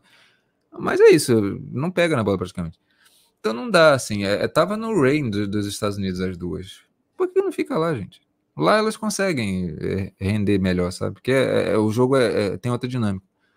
Mas para mim é, difícil. Porque você ter elas no time e não usarem também é complicado. Assim. É uma Sim. questão de gestão também. De fácil, de fato, porque são duas jogadoras históricas e aí não teria, não teria como, né? Vamos passar então para o grupo D, né? Fui eu que dei uma estendida agora aqui, né? Porque esse jogo, esse 0x0 me tirou do sério ontem. Peço perdão a todos aqui, voltarei a ser a meu polimento. Vamos falar da, da, da, do grupo D agora, dessa Champions feminina. Talvez o grupo mais tranquilo, não por causa dos adversários, mas também por causa do nível dos líderes, né? Barcelona e Bayern de Munique, os dois, os dois um dos dois favoritos aí, se não da autarquia aí dos favoritos dessa Champions League, acredito que saíram aí desse grupo, né? E ambos, né, saíram com a vitória, vencendo aí o Barça vencendo por 6 a 0 o Rosengar, o Bahia por 2 a 0 o Benfica e depois, né, devolvendo, né, o, o Barcelona que venceu por 6 a 2 o Benfica e o Bayern que conseguiu vencer por 4 a 0 o Rosengar. Agora, uma coisa que dá para distinguir das duas equipes, o Rodrigo vai falar mais do, do, do Barça também, vai trazer a, a questão do Bayern, o Rosengar falta é, ainda uma estrutura ofensiva. Totalmente. Se conseguisse sair um pouquinho mais, agredir um pouquinho mais, talvez perdesse os jogos por 1 a 0 2 a 0 talvez conseguisse fazer um jogo de 0 a 0 quem sabe até um, se tornasse competitiva, porque também são duas equipes muito fortes. Já o Benfica, aí também é outra, não é que o Benfica é ruim, é outra etapa de futebol. É outra etapa. Eu acho que assim, se juntasse o setor ofensivo do Benfica né, tendo aquela consciência de recomposição, que não tem, né? Mas dando assim essa consciência defensiva que o Rosegar tem, com a qualidade ofensiva que o Benfica tem, pô, formaria um time bem legal. Bem legal. Mas não, não é bem assim. Então, é, é o que falta num é, tá presente no outro. Assim, é meio, meio por aí. Agora, é interessante uma coisa: o, o, o Barcelona teve muita facilidade contra o Benfica. O Bayern só ficou no 2 a 0 O Bayern, se eu não me engano, o outro jogo foi 3 a 2 é, Isso mostra um pouquinho daquilo que a gente sempre fala. O Bayern é uma das equipes mais fortes do mundo? É. É uma equipe que eu acho que, sinceramente, eu acho que briga para ser campeã da Champions? Sim. Mas não é uma equipe que amassa. É, dificilmente. É, quando amassa é porque a equipe adversária é mais frágil mesmo. Assim. Agora, basta a equipe adversária ter uma qualidade ofensiva, espetar um pouquinho mais, que aí o, aí o, o Bayern de Munique ele tem uma dificuldade, às vezes, de construção, porque ou o Bayern domina completamente, fica no, no setor ofensivo o tempo inteiro e fica morando lá para perder um monte de gol e fazer um monte, ou então se complica. É, é, o Bayern tem, tem essa coisa. Embora o Bayern tenha um sistema defensivo, e esse é o maior mérito, é o que faz setor defensivo e o meio campo, né? Que é o que faz o Bayern ser um, um dos grandes assim favoritos. É, mas o setor ofensivo ele, ele trabalha com problemas, assim, ele, ele, tem dificuldade. Né? É uma equipe que gosta de ser mais aguda, gosta de, de, resolver mais diretamente, assim, como, como foi a ocasião contra o Barcelona e por isso o Bayern venceu o Barcelona. Maravilha, o Bayern venceu o Barcelona por 3 a 1 né? Fez a devolutiva aí no, num jogo, inclusive, que a gente transmitiu aqui ah, saindo aí duas das, das principais líderes, né, desse, desse grupo D aí, né, duas das principais favoritas, né, a, a título dessa Champions League. É, a gente pode esquecer, né, que o Barcelona chegou na última final de, de Champions League, né, feminina. O Bayern, é, no jogo deu para ver, né, principalmente que tem um condicionamento físico impressionante, né? As, as jogadoras do, do Bayern são muito, né, é, preparadas fisicamente. É muito interessante ver o jogo delas, né, de toque, é, característico mesmo, né, do jogo alemão, né? A gente tem é, muito, é, querer muito posse de bola, é, é, ataque rapidamente, né? Ataca rapidamente, sai com a bola, já busca logo o gol. É muito bom, né? Ver é, esse time tanto do Bayern, tanto do Barcelona também, porque não? É, são duas escolas muito boas do futebol e ver é, o desempenho que teve nesse grupo, né? Porque sobraram de fato nesse grupo. Foi o grupo que foi o mais tranquilo, porque o Barcelona e o Bayern fez ficar tranquilo. Não foram a questão das outras das outras equipes que, que estiveram é, abaixo, mas foi o Barcelona e o Bayern que fez tudo ficar se tornar tranquilo. É, foi foi muito legal de ver, né, o desempenho, principalmente da Geise no Barcelona nesse, nessa fase de grupos, foi muito importante de ver o desenvolvimento, né, da jogadora é muito legal, muito legal mesmo. Esse grupo é, sobrou o Bayern e o Barcelona, e sem dúvida são candidatos ao título, é, são grandes candidatos ao título dessa Liga dos Campeões feminino. Sabe o negócio que me ocorreu agora em relação ao Barcelona? Que é uma diferença que, por exemplo, dá para dizer em relação à seleção da Inglaterra. Que diferença é essa? O Barcelona, ele é uma equipe que ele precisa de ter tempo com a bola, porque é um time que se distribui sem a bola de maneira magistral. Então consegue é, na linha, nas linhas anteriores, é, é, é atrás da bola e na, na frente de quem está a posse de bola, consegue posicionar jogadores de tal forma a conseguir sempre triangulações. Então, os jogadores têm muito tempo com essa posse de bola para pensar o que vão fazer. Contra as equipes mais fracas, isso flui assim de uma maneira mágica. E aí, por isso essas goleadas muito frequentes. O Barcelona fez 9 a 0 no Benfica na, na partida, na primeira partida. Sim, sim. É, e até chamou a atenção o, o 6 a 2 né? O Benfica teve. O Benfica é uma equipe ofensivamente interessante. Esses dois gols não são assim aleatórios. Uma equipe consegue construir. O gol da Lacasse foi um golaço, inclusive. A Lacasse é uma jogadora extraordinária. É, e não só, o sistema ofensivo do, Benfica é interessante. Agora é isso, não consegue recompor, é, o sistema defensivo é, é, é, bem, bem complicadinho. Mas é isso, o Barcelona ele consegue. Por que, que eu estou chamando a atenção disso? Porque, ora, a seleção da Inglaterra também enfrenta facilidades contra equipes menores. Só que a seleção da Inglaterra ela é uma equipe que joga é, é, sempre da mesma forma. Não é que não tenha variações, mas in, inclusive emprega os mesmos tipos de variações, seja contra equipes muito grandes ou seja equipes menores. O, o sistema é muito parecido. Isso significa que a seleção da Inglaterra ela consegue é, é, executar sempre o seu jogo, que vai executar o jogo contra. É, é isso especialmente ofensivo, né, gente?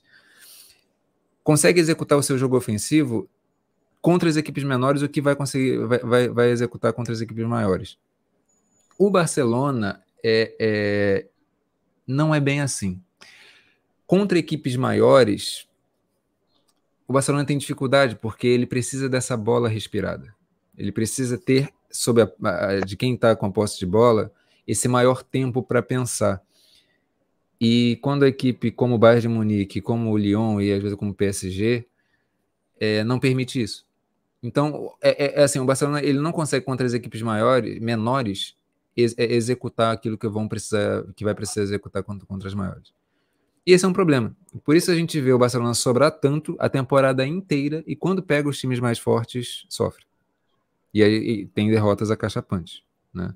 Como teve na final da Champions, é, por 3 a 1 o Lyon, como teve também por 3 a 1 agora no Bayern de Munique. Então é, é uma, é uma coisa que o time precisa. Agora, isso não significa que contra as equipes menores o time não possa é, é, exercitar e desenvolver algumas coisas. Por exemplo, esses buracos que eu sempre vejo ali no lado esquerdo, que contra as equipes menores não vai fazer diferença, contra as equipes maiores vai. Então, eu acho que o, o, o Geraldez, o treinador do Barcelona, precisa urgentemente corrigir isso, é, é, é, aumentar, às vezes, a, rotatividade e a, a, precisão de movimentações, porque isso vai ser exigido contra os times maiores. E precisa, por mais que o, o futebol espanhol é, e também o futebol mundial como um todo é, é não tenha esse mesmo, é, esse nível, mesmo nível de exigência que as equipes maiores têm, mas precisa é, girar isso com perfeição, como a seleção da Inglaterra faz. A seleção da Inglaterra pega uma Letônia da vida, vai jogar na mesma intensidade. Por isso vai fazer 20. Entendeu? É por isso. o Barcelona ele precisa encaixar um pouquinho melhor isso, precisa entender. Ah, não é porque a gente está tendo, tá tendo espaço que a gente vai aqui ah, se divertir, beleza, se divertir é importante. Mas é preciso também ter um nível de eficiência que você vai ser exigido depois precisa usar isso na temporada inteira. Perfeito, perfeito, perfeito, concordo plenamente. Viu? E só para passar aqui, tivemos umas mensagens, né? É, já já a gente vai falar viu, da Debin da Peluva, viu, Alisco?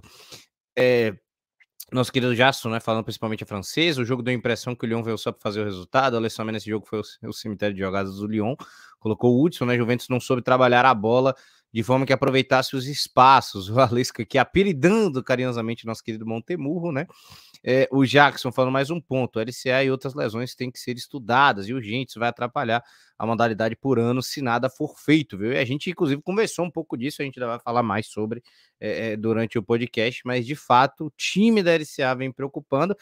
Mas encerrando o nosso momento aqui, Champions Feminina, né? Temos todas as classificadas, então passamos, né?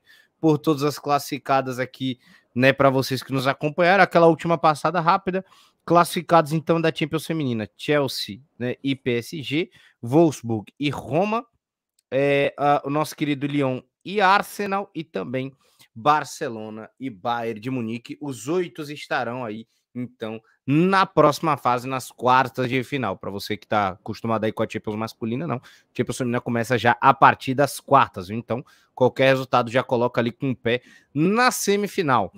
Vamos passar então para o próximo assunto, que a gente teve aí uma correspondência bacana da FIFA, né?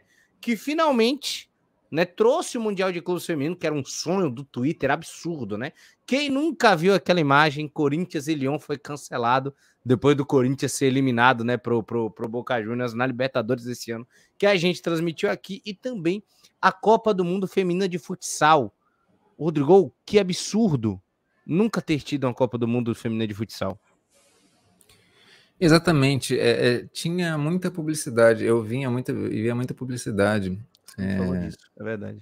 É, da, da, das meninas do mundo inteiro, né? A Amandinha sempre participava, jogadoras de, de Portugal, é, que tem um futsal bem desenvolvido também, é, sempre sentindo muito falta e, e, protestando contra isso, né?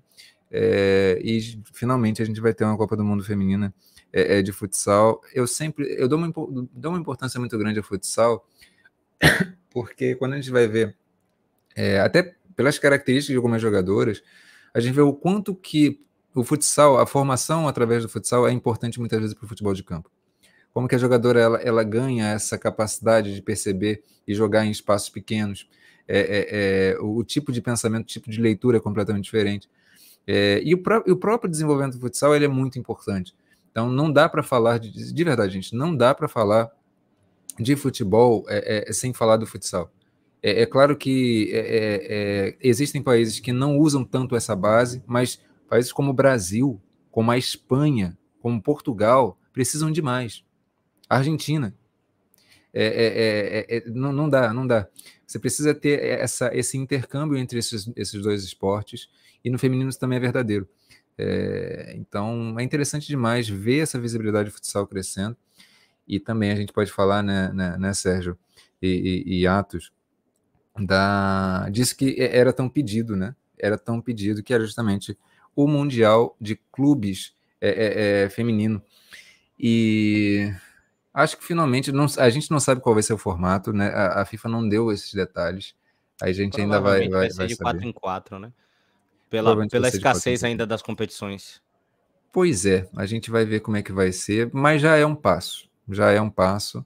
Com certeza. E, poxa, é, é, vai ser interessante. Vai ser interessante ah. poder medir forças e, enfim, Pode falar. Só para trazer, teve uma repercussão negativa isso, viu? No, no, no, no, na questão da Europa.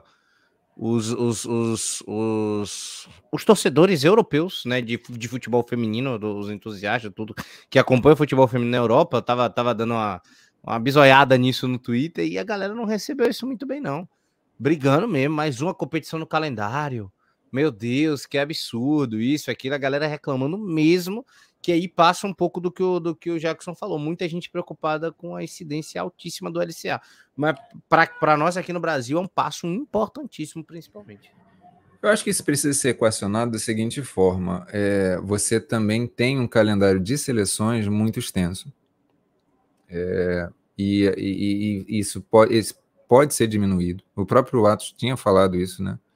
Não sei se ele está aqui com a gente agora mas a questão do, do, do calendário ele, ele é extenso para as seleções e isso acaba estourando as grandes jogadoras. Porque as jogadoras que não são convocadas, elas têm aquele calendário dos seus clubes, né? seja na Europa, seja no Brasil, e aí muitas vezes é insuficiente. Mas quando você soma tudo isso, realmente. Agora, é, é ter o um Mundial, a gente precisa pensar o seguinte: mesmo o europeu, autocentrado, eu sei que tem uma coisa, uma preocupação com a saúde das atletas, isso é fundamental. Mas, exato, falando, a, a, solução é o calendário deles também precisa melhorar, e o próprio calendário de seleções, tá? Agora, para o desenvolvimento do futebol feminino europeu, é importante também que desenvolva outros continentes. Não dá. A gente falou na, na, no episódio passado é, desse questionamento. Será que criar uma Nations League, né, que vai ali sempre fechar as seleções europeias com as seleções europeias, tal como fez a masculina, isso é bom para o futebol feminino? Porque é bom para o futebol mundial ter esse intercâmbio com a Europa. E é bom também para a Europa ter esse intercâmbio com o futebol mundial, porque é, é, é permite que, de fato, diferente do masculino, é, a Europa realmente está à frente. Está à frente. Mas a gente precisa ter esse intercâmbio para a gente evoluir. E é importante para a Europa que a gente também evolua. Né? Então, esse Mundial eu acho que tem, tem, tem, tem muitas virtudes nisso, tem muito mérito nisso, e a gente precisa conhecer, de fato, medir forças. Não adianta ficar imaginando, ah, como é que seria o Corinthians contra o Leão, o Corinthians contra o Barcelona, o Palmeiras. É, precisa medir isso, né? E, e, é uma coisa interessante e, e, e, não vão ser tão jogos, tantos jogos a mais assim. É, eu acho que no, no, calendário de seleções você pode diminuir, porque às vezes tem um excesso de amistosos que não precisa tanto, não precisa tanto, né? Perfeito. Por aí. Perfeito. Viu? Lembrando que, que deve copiar o formato do masculino, viu? até pela escassez de competições, como o Jackson está trazendo aqui, né? Da, da, da, da, escassez de competições continentais, da África, da Ásia, né? E como o Rodrigão falou, tem que ter esse fomento também para que haja mais clubes também de fora participando, para também não ficar autocentrado em América do Sul e Europa, né? Como, como o Rodrigão falou.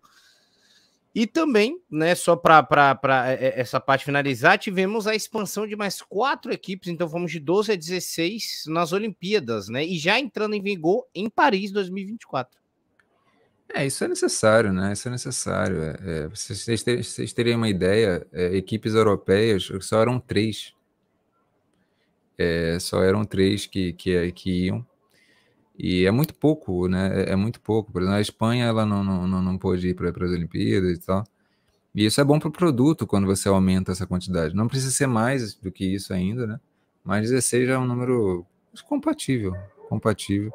E aí dá para ter uma, uma competição mais interessante. A Olimpíada sempre foi vista com muito glamour, né, para o futebol feminino. Mas ter 12 equipes só, acho que não, não era interessante, não. Agora fica um pouco melhor. Assim. Fica um pouco mais recheado, viu? Equalização, né? É verdade, viu? Já trouxe aqui o Jackson Oliveira, viu? Então, Atos, é, é boa visualização do, do calendário agora é, é, do futebol feminino que a FIFA faz, viu? Inclusão do Mundial de, de, de, de, Futsal, né? Mundial de Futsal feminino de seleções, Mundial de Clubes feminino, né? E também a questão da ampliação da, da, da das seleções nas Olimpíadas Femininas também, na, nas competições da, na competição de futebol feminino. É, vale lembrar, né, que no futsal feminino a gente tem a Mandinha, né, que já, assim como a Marta, né, como tem a Marta no futebol, que já foi eleita por vezes aí, seis vezes, né, como melhor do mundo, nós tivemos a Mandinha que também está liderando há algum tempo também, né, como a melhor jogadora do futsal, Então, é, temos aí também né, os, os, destaques do Brasil também no futsal feminino.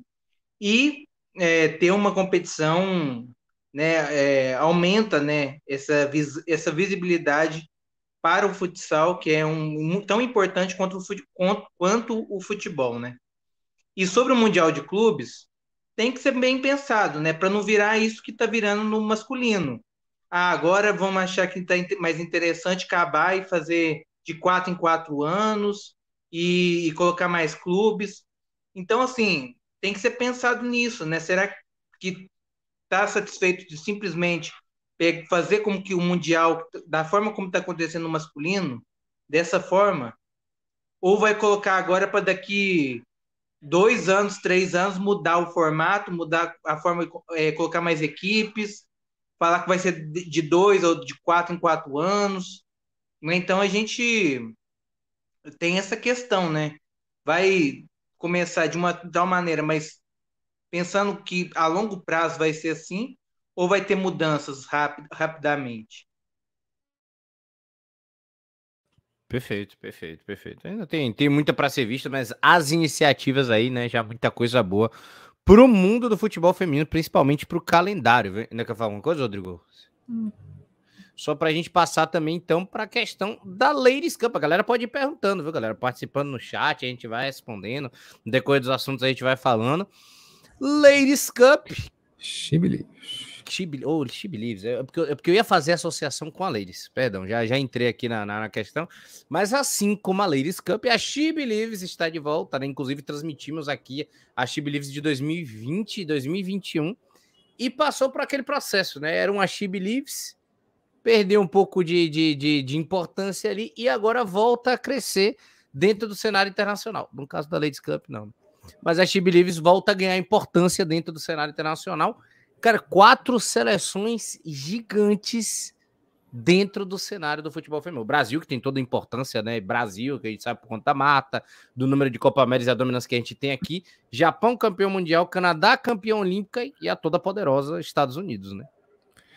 Pois é, a gente vai ver em fevereiro essa, essa competição. Acho que eu queria destacar isso, né? Porque na, na, nesse ano a Chibli foi, foi, foi, um pouco esvaziada. Nos Estados Unidos jogou com seleções mais fracas, se não me engano, Nova Zelândia, enfim, não estou lembrando exatamente, mas eram equipes mais desse naipe, assim. É, isso aconteceu por quê? Porque tanto a Europa como a, a América do Sul estavam se preparando para suas, as suas competições continentais. Então o Brasil ele acabou preferindo fazer é, é, as sua, os seus jogos, por exemplo, contra é, a Holanda, né, a, a, a França e, e, a Finlândia também, se não, se não me engano. Ou não, contra, contra a Espanha. Tava, tava, tava, tava a Espanha também. Exatamente. Então, então o Brasil acabou fazendo é, jogos contra essas grandes seleções europeias. E a Chile Livre sempre teve esse, esse, essa imagem, né, é, é, bem trabalhada ali pelos Estados Unidos, que sempre cedia essa competição, e agora os Estados Unidos vai voltar a disputar contra grandes seleções isso é importante também para o calendário do, do futebol norte-americano, né? É uma equipe, é, é uma competição que tem ali o seu, seu glamour e aí vai contar de novo com, com grandes seleções. É, da outra vez foi a Argentina, dessa vez é o Japão. E aí já é uma equipe mais qualificada, dando mais qualidade para a competição. A gente vai ver aí em fevereiro essa competição acontecer. É, com todo, todo respeito à, Argentina, né, que foi campeão mundial no, no, no, futebol masculino, mas no feminino é, já, é um, já é um nível um pouco mais abaixo ali, aí realmente acaba tirando um pouco do, do, do glamour da competição, que com o Japão ganha um acréscimo ali maravilhoso, viu? Lembrando então que o Brasil joga é, os três jogos em fevereiro, dia 16, 19 e 22, e provavelmente deve ser o próximo calendário do Brasil, salvo me engano, né? A seleção brasileira não vai ser convocada em janeiro, vai ter a Supercopa, né, no final de, de janeiro. E aí depois a gente passa para a nossa querida She Believes, né? She Believes Cup, que vai ter, terá a transmissão aqui da Alternativa Sport Web, assim como foi. Né? E para trazer também, o Rodrigo, para a gente não quebrar o clima de calendário, saiu o calendário do futebol brasileiro feminino, né? O Rodrigo já colocou aí na tela de fevereiro, né? 5 de fevereiro a 12 teremos Supercopa, já saíram também as datas, né, do Brasileirão A1, A2, A3. O o Sub-20, que inclusive a gente transmite aqui também, né? E agora a mudança de categoria, que antes era Sub-18, agora Sub-17, Rodrigo. Exatamente, é interessante aparecer esse calendário com, com antecedência, né? A gente já saber. Agora, não basta o calendário, a tabela também tem que sair com antecedência para as equipes se planejarem, né? Então, enfim, é uma parte importante do processo, mas não está sozinho. A gente sempre espera, a cada início de temporada ou acaba ou, ou a cada é, é, momento anterior ali à temporada começar, a gente sempre, sempre fica nessa expectativa. Como é que a CBF vai desenvolver o seu calendário, a sua comunicação, né, a sua estrutura para dar mais condições das equipes se planejarem é, esse ano foi patético, né? Foi patético. Ah, é, é, é, houve um atraso na A2 e na A3, né? Depois da, da, data prevista de início, ainda não se tinha nem, nem sequer a, a tabela direito.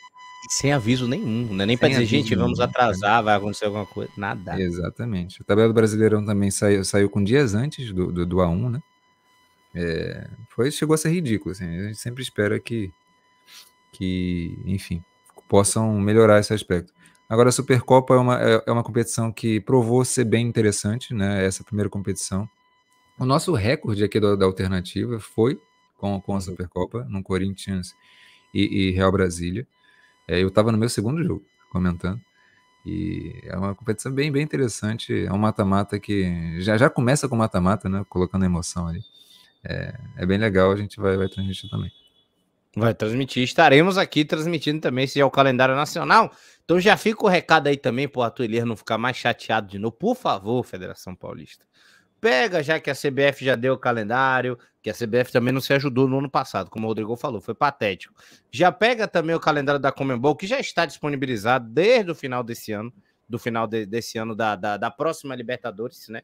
De, 2000, de 2023, a Libertadores Feminina já ajeita seu calendário direitinho, tranquilo ali, para não ter dor de cabeça, para não ter confusão, para não precisar ir, ir, o Corinthians com sub com sub-18, sub-20 para jogar jogo importante de Campeonato Paulista. Deu no que deu, né? A gente já já fala também da Copa Paulista, mas atos aí, calendário é cheio, né? Entre aspas, para o futebol feminino. Para os times menores ainda tem muita falta de calendário mas aí para os principais, né? Principalmente ali pela, pela aquelas 8, 10 cabeças ali de, de Série A1, calendário preenchido esse ano também. É, tem, tem muitos. Além da Supercopa, né? O Brasileirão. No caso, é, alguns times disputam também a Libertadores, né? E tem a Lei de Scamp, então, para alguns vai ser muito grande e para outros nem tanto, né? Então vai ser eu acho que ah, com o decorrer do tempo, claro, né, vai ter Supercopa. É, aliás, a Supercopa já tem, mas vai ter Copa do Brasil. Vão se inventar outros, ah, vão vai se ter outros campeonatos. Só que é com o tempo, né? O crescimento vai vindo aos poucos. É, eu acho muito interessante, né, que a gente já tem a Série A3, é, né? E, e a gente está vendo aí o Paulistão feminino talvez vai ter a segunda divisão, né, que também está para acontecer. Então, assim, a gente já está vendo muito rápido, né? De uma forma muito rápida. A gente vê que o masculino tem até a Série D e o feminino em pouco tempo já conseguiu ir da, da Série A para a Série C. Então, é, é, números aí que a gente vê que o desenvolvimento do futebol feminino é tá outro, né? É, é, um, é outro número que a gente dá de jogadores que estão entrando mesmo nos times, né? A, a, a evolução, a gente pode colocar até assim, a evolução da última Copa do Mundo para essa até essa, essa Copa de 2023, a gente já vê um, uma, um número números muito expressivos e a gente já vê uma outra realidade do futebol feminino no, no país. Maravilha, viu? Maravilha. O nosso querido, é, o Jackson Oliveira ainda colocou aqui, ó, mas fica o destaque dos estaduais, né, com janela mais definidas e sub-20 com menos quatro equipes. Será que vai ser igual a masculino a chave de 10? Provavelmente, né? Ótima vitrine a, a, a Copa Super 8, né, da modalidade, a Supercopa no caso, mas problema isso parecia com o calendário de 80-90 do futebol masculino. Né? Enfim, tá falando aqui da questão da Copa do Brasil, só volta com a Libertadores feminina mais organizada. Viu? O Alex ainda colocou, é, rebaixou? O quê? De carinho, já já a gente responde, viu? A gente tinha visto, né? já tinha favoritado já a primeira lá, lá, mas a gente já, já responde. Prefere deixar para o final ou já responder agora, Rodrigo? Antes da gente entrar em cenário de Copa Paulista, Paulistão? Eu acho que pode ser agora, porque é, é esse momento que a gente está falando do futebol nacional como um todo, né? A gente pode falar um pouquinho das perguntas. Vamos lá. O Didi Carlinhos então colocou: futebol feminino, Rodrigo, vocês não sabem, né? O que o presidente do. A gente, isso daí a gente sabe pra caramba, inclusive ficou puto pra caralho. É, botou, perdão. É, com o time do feminino do Ceará. E o clube brigou pelo acesso para a Série A esse ano. E né, o, o grandíssimo do presidente não vai investir no futebol feminino, né? Pressionado, pressionado, acabou mantendo o time mesmo com o rebaixamento da Série A mas não vai ter investimento, né? Aquele time do Ceará que entra numa Série A que precisa de investimentos, é aquele negócio, né? Por obrigação, Rodrigo. Por obrigação. Naturalmente, como diriam, né? Vulgarmente falando. É, é eu acho que a gente precisa ver o futebol feminino como uma engrenagem. É, e aí tem algumas peças da engrenagem que são absolutamente importantes, mas elas não trabalham para isso, que justamente são gestores. Né? É, eles têm uma dificuldade muito grande de, de do futebol feminino ver, ser visto como um produto rentável, como um produto que realmente pode é, é, dar frutos para o clube. Né? É, na Europa a gente já começa a ver isso acontecer, mas no Brasil a, a, a ideia que se tem em geral é de despesa desnecessária, é mais uma despesa, ah, por menor que seja uma despesa. É, e, na verdade, é, é, se deixa de se explorar todo um público que gosta do futebol feminino. Né? É, é, é não dá para ver o futebol feminino como uma espécie de imitação, como uma espécie de. ah, ah, é um futebol que tenta se assemelhar ali do, do, do masculino. Ah, elas precisam. Elas têm o direito de jogar. Não, o futebol feminino ele tem as suas particularidades, tem suas especificidades e cria configurações de produto, de mercado, é, de consumo completamente diferentes que podem ser exploradas, inclusive, pelo mercado, pelas empresas, pela CBF. Ou seja, é um produto muito singular, que precisa ser explorado e precisa ser entendido como tal. É, como eu falo, é uma engrenagem. Então, essas pressões que existem, elas são interessantes. Elas são interessantes, porque forçam os clubes a, a, a entenderem que, peraí, é, a gente precisa fazer isso de algum jeito. É, às vezes é por vias de obrigação, é isso, né? Mas às vezes você vê alguns clubes, ah, tá bom, já que tem que fazer, vamos fazer direito, como foi, como fez o Corinthians, né? E, e aí a gente tem um crescimento, e aí muito aos poucos, muito aos poucos, a gente vê a modalidade crescendo, né? Crescendo porque é, é, essa roda gira. Essa roda gira e acaba mostrando que o futebol feminino é um produto, sim. E, é, infelizmente, a gente vê sempre isso começando lá na Europa, nos Estados Unidos, para depois, muito aos poucos, a gente vê aqui. Mas a gente vai falar ainda, a gente viu uma, uma Allianz Arena é, mais cheia, né, é, é, tendo um jogo interessante aqui, que foi o segundo jogo da final.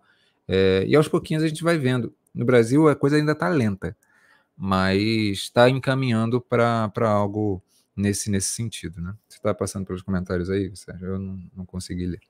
Não, exatamente. Ele estava comentando sobre isso, né? Como se é, é, o clube feminino fosse visto como uma despesa e como se ele tivesse alguma culpa do rebaixamento do, do, do masculino, né? Que aí relata mais sobre, de fato, né?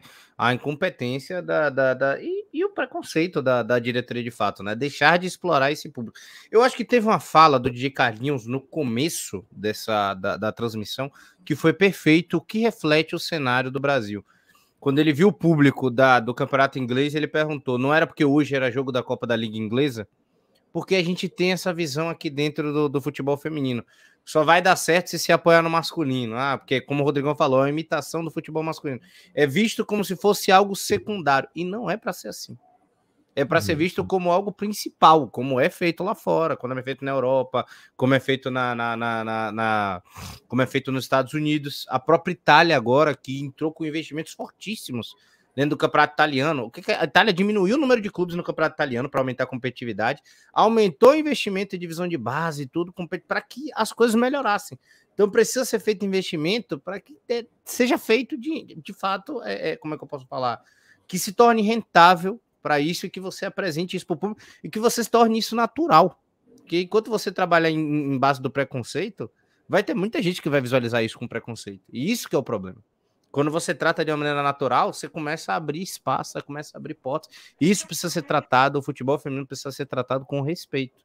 E ainda não é dentro do futebol brasileiro. Pra você ter noção, por exemplo, o jogo do, do, do futebol feminino do Bahia, para ter, para de fato ter público, para engajar e tudo mais, né? E o que até foi uma visão interessante da diretoria, visando o contexto Brasil, da, do, do Bahia foi colocar um jogo um, um, duas horas antes do jogo do, do Bahia masculino.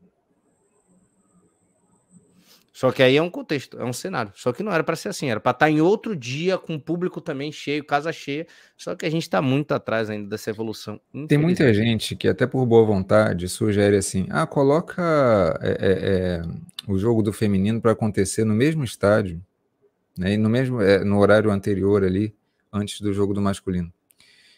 É, isso é uma boa vontade, né? É, é, é só que a gente acaba esquecendo que, de novo, o futebol feminino é um produto próprio. Pessoas diferentes se interessam. E, e se interessa com fidelidade. Então, assim, é, é não é para pegar a rebarba do masculino e aí, ah, vê aí, vê aí o feminino. Ó, oh, o feminino é legal também. Não, muitas vezes, quem vai se interessar pelo feminino não vai se interessar pelo masculino. E muitas vezes, quem vai se interessar pelo masculino também não se interessa pelo feminino. E tá tudo bem. Mas Sim. são públicos diferentes e, e são consistentes. Tá? É, lá na Europa, eles estão fazendo na via inversa. Quando tem é, janela é, para a data FIFA é, para seleções masculinas, é aí que eles vão colocar os jogos do feminino nos principais estádios. É, para justamente não conflitar o, o é, horário com, com, os clubes europeus masculinos. E aí você justamente tem ali é, grande audiência de televisão, você tem grande audiência de público. Você, eles planejam o calendário justamente para preencher da melhor forma possível, para valorizar o produto. Aqui no é Brasil, a gente tem uma final de, de, de Paulista, uma quarta-feira à tarde, bateu o recorde. Só que é isso. É, é você, é, você não dá condições para quantas coisas acontecer. Hoje, não tem NFL, hoje não tem NBA, hoje não tem Campeonato Brasileiro, tal, os ingleses foram tudo à tarde. Não se tem Fórmula 1, não se tem futsal, não tem nenhum esporte. Nada, nada, nada. O que que custava botar uma final dessa noite? Exatamente, é o mínimo. Preencher todo o público. Você pesar três e meia da tarde.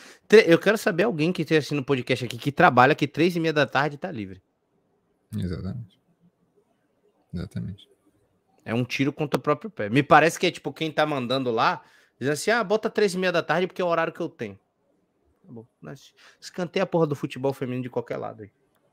É, e, e, e, muitas vezes isso parte, a maioria das vezes isso parte das próprias emissoras. Ah, é o horário que a gente tem. Sabe? E... A, a Band, com aquele jogo de duas horas da tarde, exatamente. Que era, que era para ficar entre o jogo do Brasileirão e entre o jogo da Fórmula 1. Tipo, ó, não vamos dar um horário para vocês, não. Espreme aqui quando não tem nada. Exatamente. Isso é, isso é horrível. É basicamente isso. Se, se o Atos quiser falar também, Atos, a gente prolongou aqui. Senão a gente passa já para a questão da Copa Paulista. Pode falar, pode falar. Não, assim, até que não tem muito mais assim o que dizer. Eu acho que é, os resultados né, dessa alta procura do futebol feminino. A gente pôde ver um pouco fazendo o Mundial Sub-17, né? O Mundial Sub-20, o Mundial Sub-17. A gente já vê um outro contexto né, da, da seleção nesses campeonatos. Então, é, é, que nem vocês estavam destacando né, do trabalho de base que, que as outras equipes, é, que outras nacionalidades estão fazendo. Aqui no Brasil, aos poucos está crescendo. Claro, né, que é, Europa está sempre à frente em várias, em várias situações, né? É, assim como no masculino, no feminino também, né? A gente sabe que a Europa é o grande ponto ali, né, do, do futebol. Mas a evolução que a gente que já se vê do futebol feminino no Brasil é, é tem que ser tem que ser destacada, né? Já é um, uma outra realidade desde da última Copa até essa próxima Copa agora da Oceania, né, da Nova Zelândia e da Austrália. Antes, você chama atenção para um negócio que eu acho muito crucial, assim. A evolução do futebol brasileiro acontece hoje por causa da base. É, o trabalho de base, por mais que sejam poucos os clubes que realmente investem, mas isso é suficiente para dar um salto na qualidade do nosso jogo, que é bem interessante. Então a gente vê uma, algumas promessas surgindo e, e, e, o tempo inteiro aparece, e isso vai melhorando. O problema do futebol é o desenvolvimento a partir do momento que a menina ela chega é, é, na equipe principal. Isso aí começa a ter uma estagnação. Quando a gente viu ali a seleção sub-20 disputar o Mundial, a gente viu, caramba, que qualidade. Trabalho bem feito, todas as meninas jogando bem pra cacete. Mas quando as mesmas meninas jogam pelas suas equipes principais, o nível de jogo cai e elas não conseguem render. Às vezes, mesmo a Aline Gomes, que é uma criatura absurda. Qualidade absurda. Maiaiá, qualidade absurda. Quando chegam suas equipes, rendem abaixo, porque coletivamente a equipe não, não rende.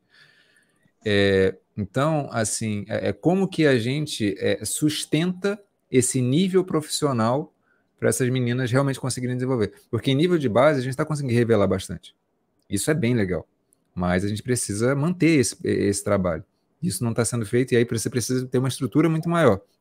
Mas isso que se chama atenção para a evolução do futebol brasileiro é verdade, Atos, e se dá muito pelos trabalhos de base, especialmente como equipes do Inter, a Ferroviário, o Corinthians está começando a fazer, e também de São Paulo barra Centro Olímpico. É, é, é de fato, assim, São Paulo é muito importante para isso, o estado de São Paulo é muito importante para isso, revela bastante, é, mas é pouco ainda, é pouco para o potencial que a gente tem para fazer isso virar um produto, porque o máximo que isso vai acontecer é fazer, ó, a gente tem um amanhã mais interessante, mas o hoje, que é trabalhar essa, é, essas meninas dia a dia, a gente não vê ainda.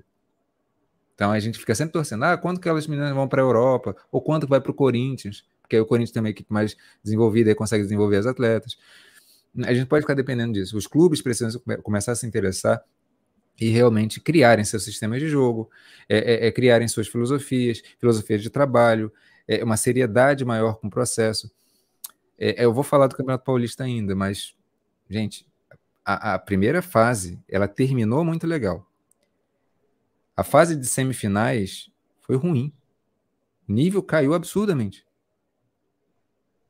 Inclusive, o primeiro jogo da final lá do, do, do, Palmeiras com o Santos não foi lá essas coisas. O segundo jogo foi. Porque aí teve público, aí você tem uma atmosfera que fala, não sei o quê. Aí foi um jogo interessantíssimo. Essas coisas todas é, colaboram para um futebol bem jogado. Então, uma coisa vai de encontro à outra, vai encontra a, a, outra, percebe? Então, você tem ali, quando você tem uma atmosfera favorável, as próprias jogadoras jogam melhor. É, não é assim, ah, quando jogarem melhor a gente vê. Não, vai que elas vão, vão, vão sentir na, na atmosfera para fazer isso. E aí, você tornando isso é, é, rotineiro, cara, o nível melhora bastante. E é por isso que o futebol feminino precisa, de fato, virar um produto. Perfeito, perfeito, perfeito, perfeito. reitero, assino embaixo aqui, se der, pego até a caneta aqui. Mas é exatamente isso, perfeita fala do Rodrigo. Aproveitar o gancho que ele falou do, do público do Paulistão Feminino, vamos para a Copa Paulista. vamos falar primeiro. Você quiser falar do Palmeiras primeiro?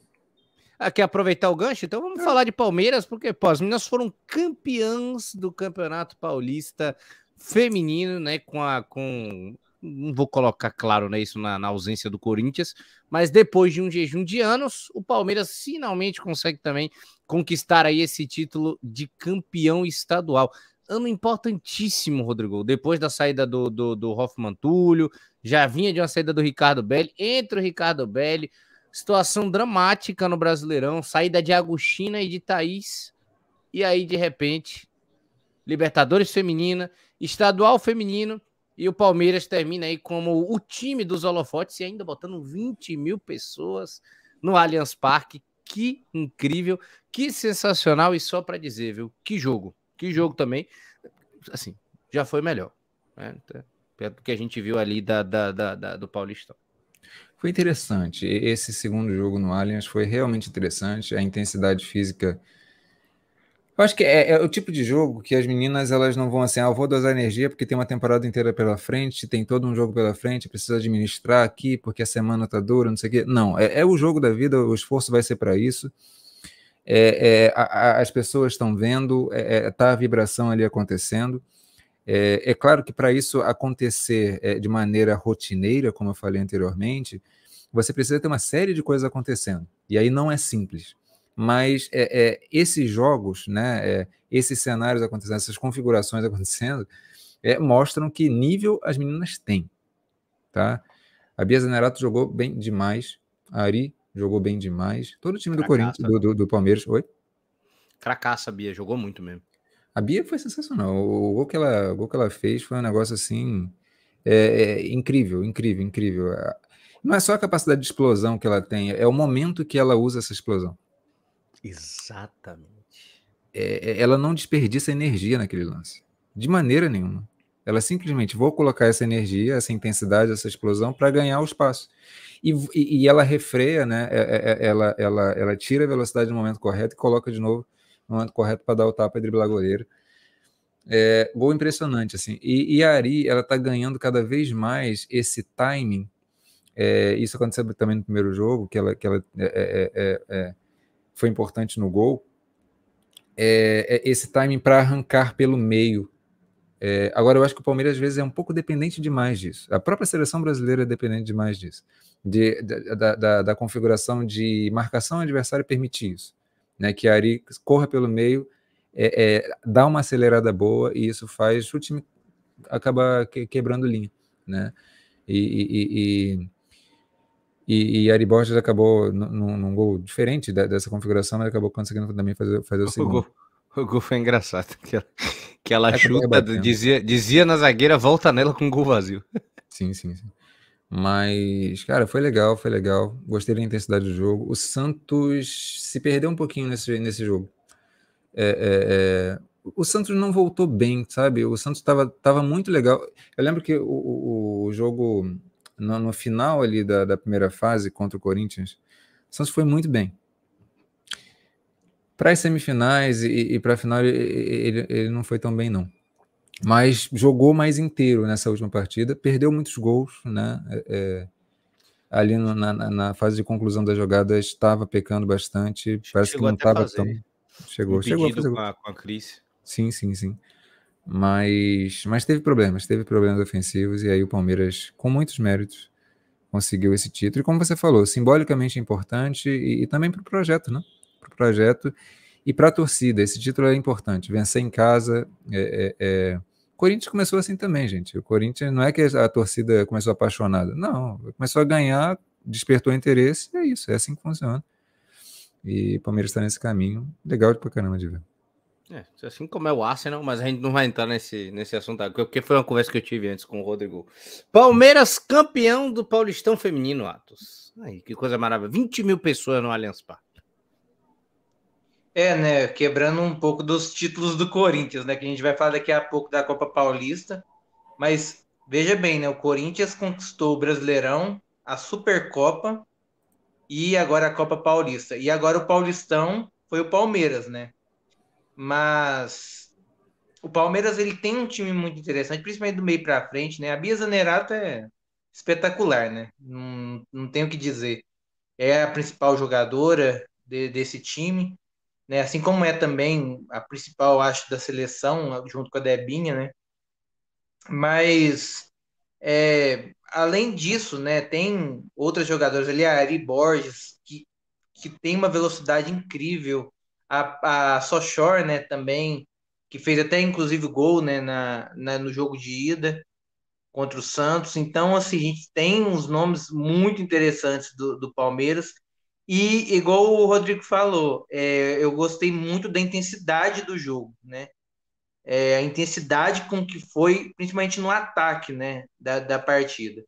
E mais legal, eu acho que é ver como que a Cristiane ainda continua, né, no seu bom desempenho no Santos também.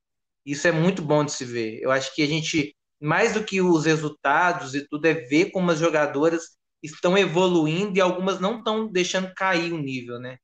É muito legal de ver isso nesse campeonato paulista, que é o mais forte, claro, e é, que possa continuar assim, né? É claro que é difícil, que agora vai cada vez mais apertar esse calendário, vai surgir sempre uma nova coisa ou outra. A gente sabe que vai ser muito difícil, mas é, é muito, foi muito legal. Eu achei muito legal mesmo essa, essa final, da forma como aconteceu, a intensidade, a busca, a procura pelo gol de ambas as equipes. Sem dúvida nenhuma, foi um grande jogo, foi muito bacana de se ver. Exatamente, foi muito bacana de se ver, né? Eu, eu, eu fiquei feliz, foi, um das, foi, foi, o primeiro time assim que eu comecei a me apegar dentro do, do futebol feminino. Já tinha ficado feliz lá na, na, na Libertadores Feminina, né? Com esse título aí, bom ver, ver, ver, ver essas meninas, principalmente pela Bia Zanerato, né? Que infelizmente a gente vai falar daqui a pouco, né? Provavelmente deve estar a caminho da, da, da NWSL, os Estados Unidos. Não faça isso, não. Ô, oh, meu pai amado. Mas enfim, a gente ainda vai comentar mais sobre, né? Mas então o Palmeiras campeão, e como, como o Rodrigo falou, num jogo muito movimentado, muito mais gostoso de se assistir. Né? Até então a Copa Paulista estava muito melhor, tecnicamente, né? falando de jogo, do que o próprio Paulistão Feminino, por incrível que pareça.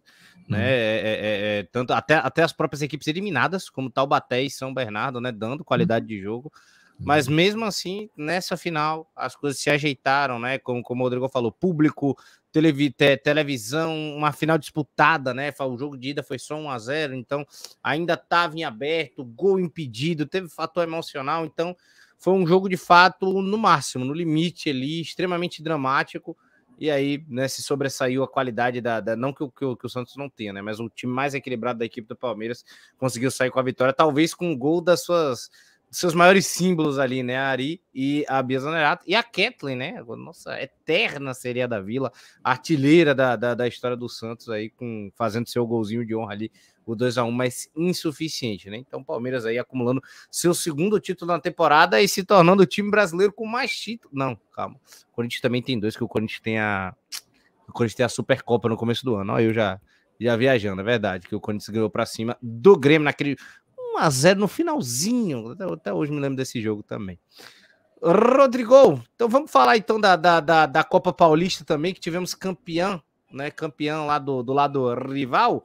Né, a gente tinha até falado da questão do, da reclamação do Arthur Elias, tal, que disse que no próximo campeonato, se for para continuar desse jeito, ele entra com o time reserva e não quer nem saber. Ele não fala mais nada para a federação que, que paga multa e tudo, mas enfim, sem isso à parte, dois grandes jogos, né? E o Corinthians, obviamente, se sobressai a equipe do Red Bull Bragantino, que foi valente nas duas partidas, viu? Muito a, a minha vontade de perguntar era, Rosana Augusto, onde estava esse futebol do Red Bull Bragantino na Série A1? Exatamente, né? O Bragantino é uma equipe que é, conseguiu fazer com que o, o, o Campeonato Paulista é, tivesse uma configuração mais favorável, né? E de fato tem, existem mais condições para isso, né? É, eu acho que, embora o Campeonato Paulista tenha equipes com muita qualidade, mas é num, num número um pouco menor do que. E até também a, a variação de. É, é, uma diversidade de adversários menor né, do que no, no Campeonato Brasileiro.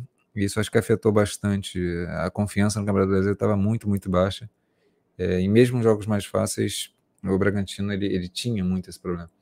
Mas no Paulista tudo fluiu, né? Por pouco não conseguiu ali a vaga na semifinal do Campeonato Paulista, mas acabou ali perdendo a vaga para a Ferroviária no, no, no, último jogo, para a própria, própria Ferroviária. Desculpa. E, e conseguiu é, é, passar pelo Taubaté, disputou bem ali com o Corinthians, né, razoavelmente bem. Claro que o Corinthians é sempre muito superior e eu acho que o Corinthians não está exatamente na ponta dos cascos ainda, porque está desenvolvendo, como eu falei, como eu tenho falado, está desenvolvendo um estilo um pouco diferente, um pouco mais cadenciado, sempre ali em cima da, da Milene Fernandes. É, só que é um Corinthians que, ao mesmo tempo, mescla essa é uma espécie de, de experimentações, né? De, que o Arthur Elias sempre faz isso. É incrível como o Arthur Elias ele, ele, ele, ele testa configurações diferentes, mesmo momentos mais decisivos. A gente viu isso, inclusive, na final do Campeonato é, é, Brasileiro, jogos de mata-mata, jogos extremamente decisivos, ele ia lá e uma configuração diferente.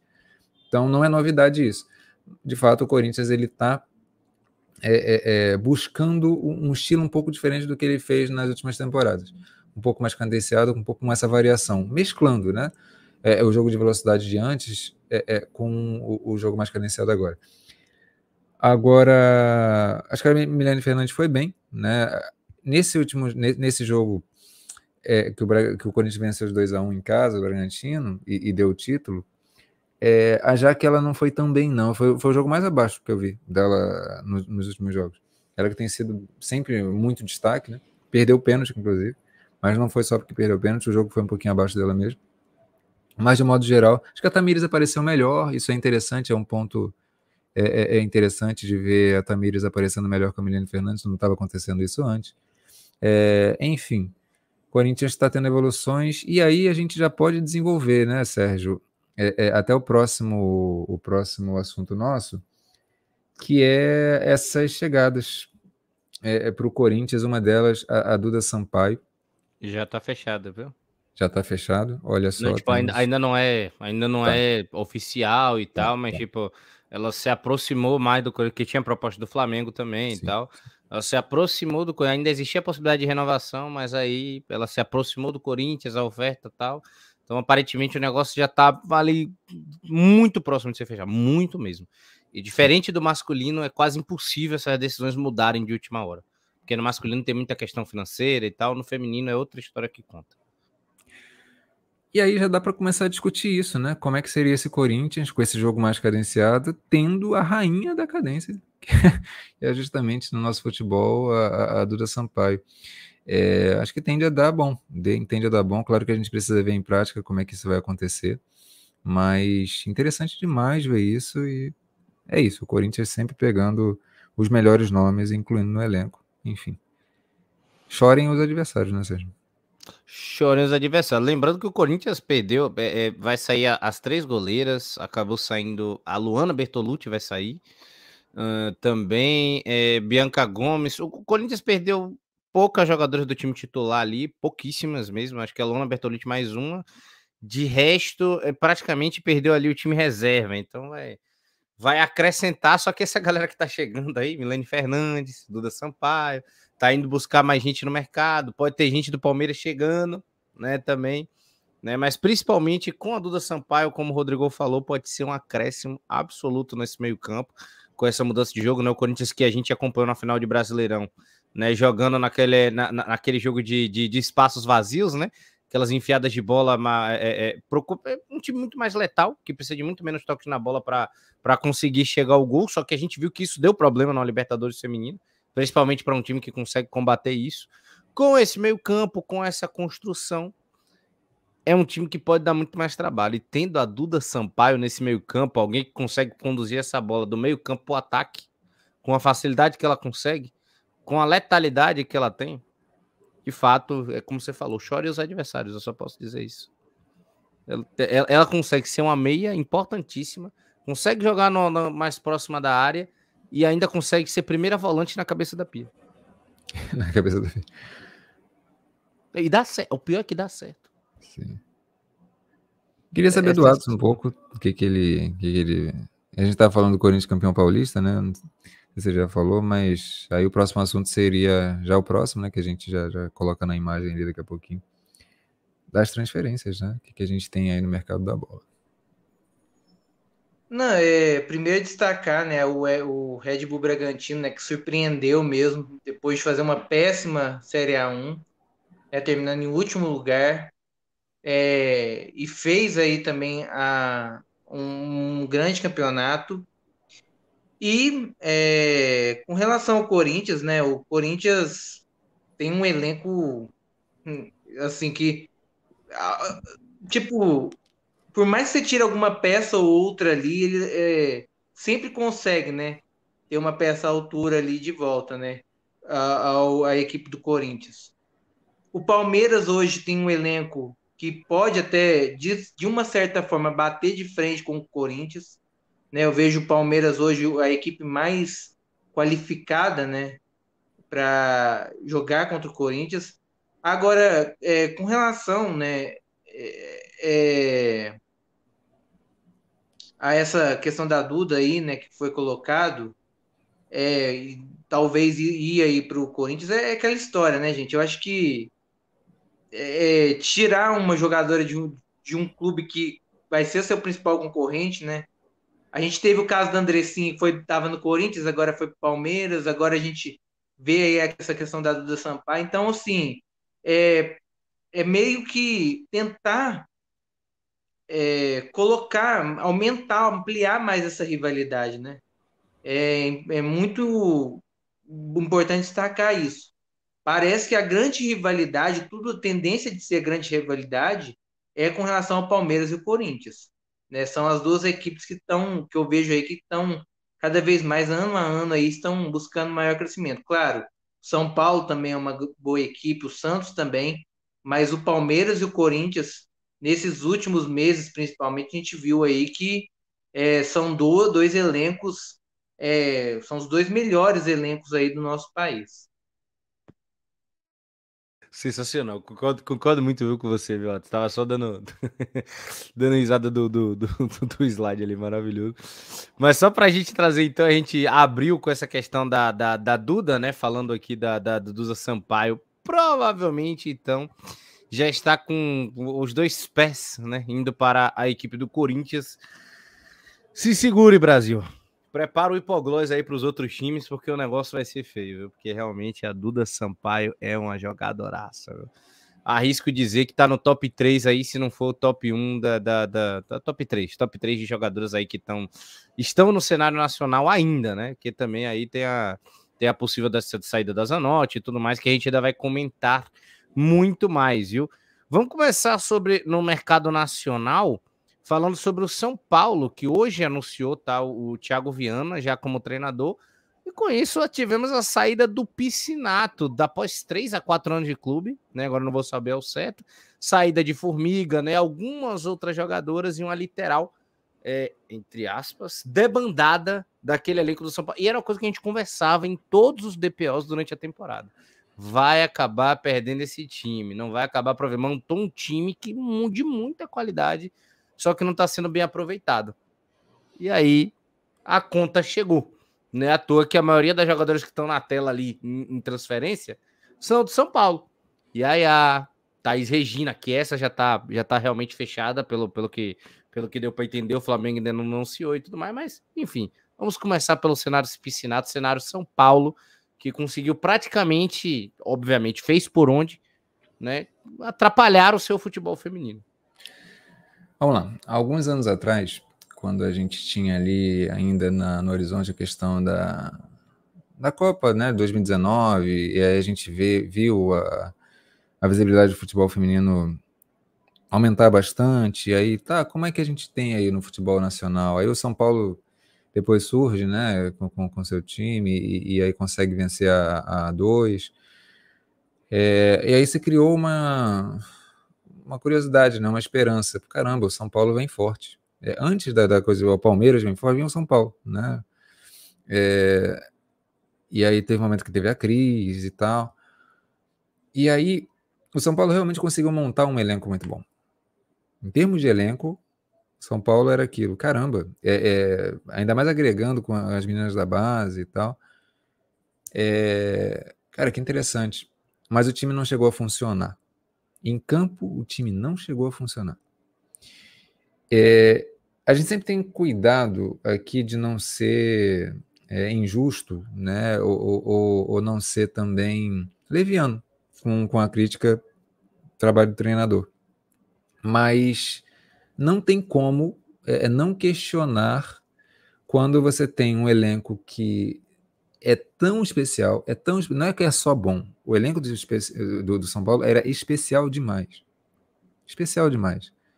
E coletivamente esse time nunca funcionou. É, e isso parece que a sensação que eu tenho é que asfixia um pouco o horizonte do clube na, na, na modalidade do futebol feminino é, não tinha muito. Então, acho que a saída do, do, do Piscinato é, é, vem no momento em que, olha, agora o time vai praticamente se desfazer, você, mas dependendo né, de como vão, vão ser feitas as coisas a, adiante, de que tipo de contratações, que tipo de ambição vai vir, enfim, você, você perde a oportunidade de ter trabalhado com esse elenco tão especial, mas também renova. Você, você renova a atmosfera do time, né? Do clube. É lamentável por um lado, é, é, por isso, porque é um time que não conseguiu ser aproveitado. Mas em relação à troca de treinador, acho que dá, dá um horizonte, minimamente aí. É, era o que estava precisando, né, Sérgio? Completamente, completamente. Todo respeito aí ao, ao, professor Piscinato e tudo, mas, cara, para mim não, não, não dava. Como você falou, não funcionava. Teve um momento especial de chegar na final do Paulistão do ano passado, mas aí também é tudo reflexo, e foi uma coisa que eu já conversei com o Rodrigo também, da, da gente conversando, ele falou para mim, é um tudo reflexo da diretoria. De, de não de, de, de, lá de não divulgar os jogos, de tratar o feminino desse jeito, de não de não olhar e falar, pô, tá ali, tem um negócio e não tá funcionando. Trazer a, trazer a, trazer a formiga de fato e fazer, e, trazer a formiga e fazer com que, sei lá, você consiga fazer que uma jogadora como a formiga, que já passa dos 43 anos, que era praticamente para ser o símbolo do futebol feminino no seu clube, saia revoltada e chateada. É, é, é, é revoltante. Um time que porque, tipo, o potencial, o potencial do São Paulo é tão absurdo, porque o time é forte, né, de potencial no masculino e no feminino. E se ele crescesse no masculino, ele também cresceria no feminino. Que aí as duas se alavancariam. O São Paulo tem uma das maiores torcidas do Brasil, que também poderia também estar apoiando o feminino se, se houvesse é, é, de fato uma divulgação. O São Paulo tem parceria com o Centro Olímpico. Tem base, tem tudo, tem essas meninas, tem as jogadoras tem a formiga, tem, tem time e, e, bicho. É isso, a questão não é resultado, até porque título realmente nunca teve, mas não é resultado. Ah, até onde eu cheguei, fui vice-líder do Brasileirão, do estadual. O time nunca jogou bola. A, a, a bola, e não é nem para ser vulgar do jogar bola, o time nunca apresentou um bom futebol. Em termos de resultado, foi até longe demais. Chegou em semifinal de Paulista, semifinal de Brasileiro. Em termos de resultado, foi bem demais pro, pro, pro futebol que apresentava. Exatamente. Tinha, tinha é, assim, potencial tinha para ser campeão, para ser alavancar o futebol brasileiro junto com o Corinthians, junto com o Palmeiras ali, os três duelários, com o Santos também. Imagina isso. As quatro forças assim acelerando a nossa evolução. Bicho, o, que o, São, o que o São Paulo tem de peça, o que o São Sim. Paulo tem de peça, sem, sem brincadeira, que eu falo de base, de elenco, de tudo era para o São Paulo ser o time com menos gargalo no Brasil. Sim, concordo, concordo. O, o Palmeiras tem alguns gargalos na criação. O Corinthians tinha gargalo da, o, o gargalo lá da, da, da, primeira volante, né? E depois o gargalo da atacante com a saída da Gabi Nunes que a Jennifer resolveu. O São Paulo não tem gargalo. O Santos tem com a defesa, né? O Santos tem com a defesa, um gargalíssimo, inclusive. Então, é, é, era um time que, que tinha tudo para figurar como o time, se não top 2, top 3 no máximo ali, mas disputando em alta o time do cenário nacional. Sem falar que quando uma equipe dessa evolui, ela evolui as outras. Porque, é, olha, é, só, só pensa no Corinthians sozinho. O que o Corinthians fez com as outras equipes evoluírem. Sabe? Uma equipe já evolui. Agora, duas. Se a gente vê o Palmeiras, por exemplo, elevando esse nível é, junto com o Corinthians, as duas já, ele, já elevam as outras. Agora imagine quatro. São Paulo e Santos. Gente, seria muito legal. Mas, no caso de São Paulo, enfim, foi, acho que foi perdida uma oportunidade, mas temos, temos um ano pela frente aí. Vamos ver. É tipo você, no futebol masculino, você ter o Flamengo de Jorge Jesus, reunir aqueles jogadores e ser o Abel Braga. É, é isso. Naquele sentido. Claro que você vai é, é, isso, tá ligado? E, e, é isso. Eu aqui não quero criticar nem ofender pessoalmente o Piscinato. Eu falo em termos de trabalho, do que eu vi, do que eu acompanhei. Não deu certo. Piscinato ele pode fazer coisas maravilhosas no futuro. Pô, tem o professor, o Jorge Barcelos, que pegou a seleção brasileira tal. Não foi legal, distante de ir bem. Evoluiu no futebol feminino, se manteve no cenário, fez equipes legais com a Vai e agora tá no cenário internacional. É o que foi apresentado no São Paulo ainda está distante em campo do que precisa ser apresentado para esse time funcionar. Talvez se ele tivesse, é isso, com as peças que ele tem e com o que ele conseguiu fazer, imagine se ele tivesse de fato botado esse time para jogar bola. É. O é. futebol é, é, é, exatamente isso, é exatamente o isso. Mas do é Jackson, ele me faz refletir sobre isso, sabe? O São Paulo podia ser esse motor, como eu falei, Mas, cara, você imagina o futebol brasileiro, a CBF, a Federação Paulista já faz um trabalho até interessante, mas tipo, imagina a CBF é, vendo esse fator multiplicador das equipes. Você sabe o que, me, o que me indigna nisso? É que os dois fatores multiplicadores estão perdendo oportunidades. O é. São Paulo está perdendo essa oportunidade por causa do Centro Olímpico. Imagine todo mundo olhar para o São Paulo como base e isso ser mais investido. Exatamente. Olhar como exemplo. O Corinthians está fazendo. E, e, o Internacional, que depois de ter ido tão bem, me vira e fala: ah, esse ano o, o valor de investimento do futebol feminino vai ser o mesmo do ano passado. É ridículo, exatamente. Aí é isso. Perdeu a Fabi Simões, vai perder a Duda Sampaio, vai jogar todo um time especial e um trabalho é, fora. Literalmente. E, é, e, e, e, o Inter, ele não conseguiu esse vice-campeonato de uma forma aleatória, não. Foi construído isso daí. Sim. Foi construído, sabe? É, montou um time é, consistente. Eu sempre falo isso. O, o Inter, ele no todo do campeonato, na primeira fase, foi o time mais consistente. Especialmente com o Palmeiras, ele, ele deu uma caída né, em algum momento. Então, no geral, foi o time mais consistente. E chegou na final com muitos méritos, com muita qualidade. É, o, São Paulo, o Corinthians ele tem aquilo de saber jogar mata-mata e venceu com muitos méritos. Mas e tem o Arthur Elias, né? Agora o Inter, cara, como é que você desfaz um projeto desse, praticamente? Né? É. Chegamos longe, né? Joga tudo fora. É Basicamente é isso, né? E para quem fala, ah, pô, aumentar investimento, como assim? Não estamos falando de masculino, gente. Que vamos investir 200 milhões, vamos investir 100 milhões. Isso é feminino, tá crescendo, tá aumentando. Então, se ano passado você investia 500 mil, esse ano você investe um milhão. E mesmo assim ainda é muito pouco. Você olha, por então, exemplo, a marca. O esforço era mínimo. O esforço era mínimo para isso ser melhor. Pra, em, em cenário de clube, tá? Sim. Gente, quando a gente olha assim, o, a marca do Corinthians feminino, ela já é rentável. Você olha assim, você fala Corinthians feminino, você pensa em qualidade.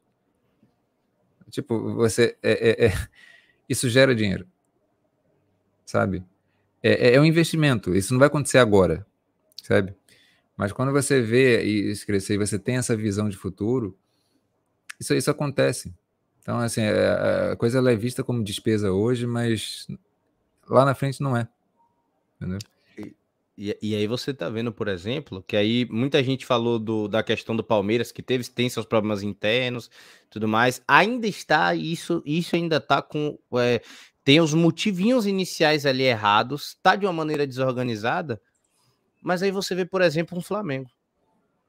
Uhum. Que mesmo desorganizado, não tem o, o, a, o tipo de construção e gestão de dentro que tem o Inter, não tem o tipo de trabalho de base que tem o São Paulo tá longe de ter a organização e estrutura que a Cris Gambaré e Arthur Elias e o Corinthians conseguiu fazer. Tá, tá, tá trazendo aí a, a, a, a Thais Regina, e aí eu acho que ainda, ainda não, não posso confirmar, mas também estava sendo especulado, e mais algumas outras grandes jogadoras ali dentro do mercado. Mas tá formando uma grandíssima, um grandíssimo time ali dentro. Por mais que o time ainda não esteja correspondendo, o Flamengo ele está iniciando o processo gargalo. Pode acontecer a mesma coisa que aconteceu com o São Paulo. Mas diferente do São Paulo, o Flamengo tá ali investindo, tá trabalhando, tá colocando, tá botando. O Flamengo trabalha a imagem. E isso já é muita coisa legal. Já tem muita coisa legal nisso. O Instagram, bota lá no time Flamengo, quando, quando as meninas ganham, joga lá no Instagram do Flamengo. Então é. eles o tempo todo estão lá tá colocando aqui, ó. Aqui o Flamengo se importa pra caramba, quando não é tão isso. É, porque tem, tem uma diferença grande, sabe? Quando você tem um São Paulo que, ah, ah, tem jogadoras boas, mas você não, não mexe com a, com a torcida. Gente, basta você ver uh, o Morumbi, ele, ele, ele, de verdade, a, a, o público geralmente é pífio para os jogos de São Paulo. Você compara com o anúncio de, de, de, Brasileirão Feminino que o Internacional fez com os anúncios de São Paulo, para chamar o Atlético público. Paranaense, gente. Botou, botou mais de 20 mil pessoas. Entendeu? E o São Paulo não consegue nada perto disso. É, a tipo, quarta é maior torcida do Brasil, né? Se eu não tô enganado. Oi? A terceira ou quarta maior torcida do Brasil, se eu não tô enganado. Por aí, por aí. E o São Paulo não consegue, assim, é, é, bizarro. Isso é, isso é você não trabalhar o marketing, não trabalhar a comunicação, você faz por obrigação as coisas. E o Flamengo ele já trabalha essa imagem melhor. Estruturalmente, é, tem uma diferença também, porque por mais que o Flamengo seja desorganizado, é, isso não é descaso. Só é um trabalho mal feito ainda, ou, ou não, não, não feito da, da maneira mais ideal. Mas é Falta- feito. E, e tem o negócio, contrataram um novo diretor de futebol feminino. Agora eu não vou conseguir dar ah, tal, não sei, mas o Flamengo está montando um setor para o futebol feminino, assim como está fazendo o Corinthians e tudo mais, porque acho que isso que o Rodrigo falou foi perfeito. Tá fazendo certo da maneira desorganizada. Saiu contratando um turbilhão de coisa e colocou lá dentro. E aí E trouxe técnico de Portugal, tá trazendo jogadora pra caramba, tá, tá, tá ali amutuando a coisa, mas tipo, pô, aqui, aqui é importante pra gente. E outra, isso produz uma diferença que é crucial, gente, que é assim, o Flamengo, ele vai se incomodar com resultados ruins. Tá fazendo de maneira desorganizada? Isso provavelmente, ou pelo menos possivelmente, vai ter algum probleminha lá na frente? Vai, a gente sabe disso. Futebol ele é complexo, não basta trazer só grandes jogadores, não é assim que funciona. A, Mas- torcida já tá incomodada com o estadual já. O pessoal comenta o tempo todo do Botafogo Flamengo. lá no. Exatamente, o Flamengo perdeu um estadual para o Botafogo. É uma boa equipe do Botafogo, né? Mas está na A2. Né? É, é isso. É, para a torcida isso é ina- inaceitável, ainda mais para um, um rival. É, o Flamengo se incomoda, a torcida se incomoda. É diferente de São Paulo. Então tem uma diferença grande e essa diferença que é é, quando eu falei lá atrás, né, de que o futebol ele é na verdade uma engrenagem de muitas peças. A engrenagem comunicação ela é muito importante. E o Flamengo está fazendo. E, e, e além do foi, isso, o Flamengo tá investindo e o Flamengo tá se expondo. Uma hora a torcida já, como, como tá acontecendo agora com o estadual, né? Depois de ganhar lá o, a, a Ladies Cup, vai a torcida, cadê? E aí? Vamos cobrar. E aí o Flamengo vai se atentar. Então, já teve esse, mover, esse movimento para criar um setor do futebol feminino. Isso vai acontecer agora nessa temporada de 2023. Isso é do cara. E só falando rapidamente, Thaís Regina resolve uma questão de zaga que o Flamengo tem, óbvia, né? Uhum. Resolve bem, eu acho. E, e- e ela é muita cara do time. Até o estilo de jogo dela combina com o time.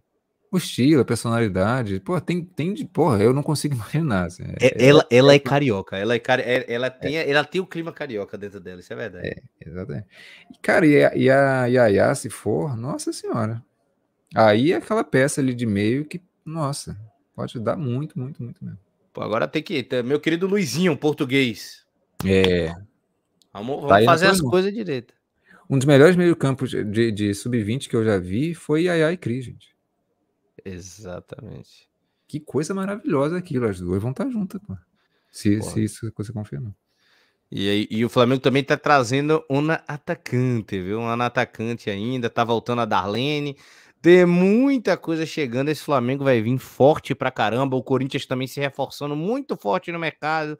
O Palmeiras vai passar por uma instabilidade, né? Tá perdendo suas jogadoras mais importantes. A Bia Zanerato na, N, na NW, NWSL, exatamente, nos Estados Unidos, possivelmente, né? Tem proposta da Europa também. Né? Então, muita coisa pode mudar no cenário do ano que vem. Futebol brasileiro promete e muito. viu? Então, já acompanha aqui com a gente. Vamos agora, então, Um clicar a chave.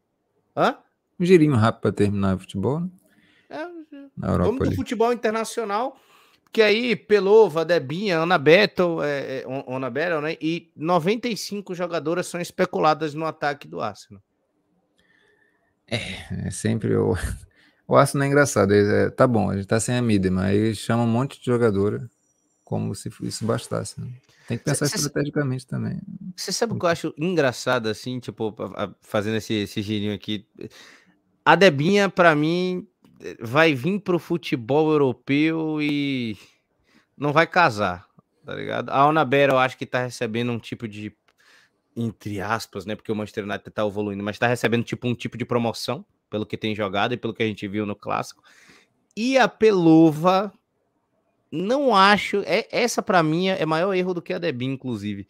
Eu acho que a, De- a- a Pelova no Arsenal é estragar a Pelova. É, pois é. Ou, ou talvez não. Talvez eu esteja pensando que agora eu pensei na Lia Williams, eu pensei ela no meio ali, já comecei a ter umas visões boas aqui. Eu acho que dá. Eu de verdade acho que a Pelova ela, ela pode dar certo.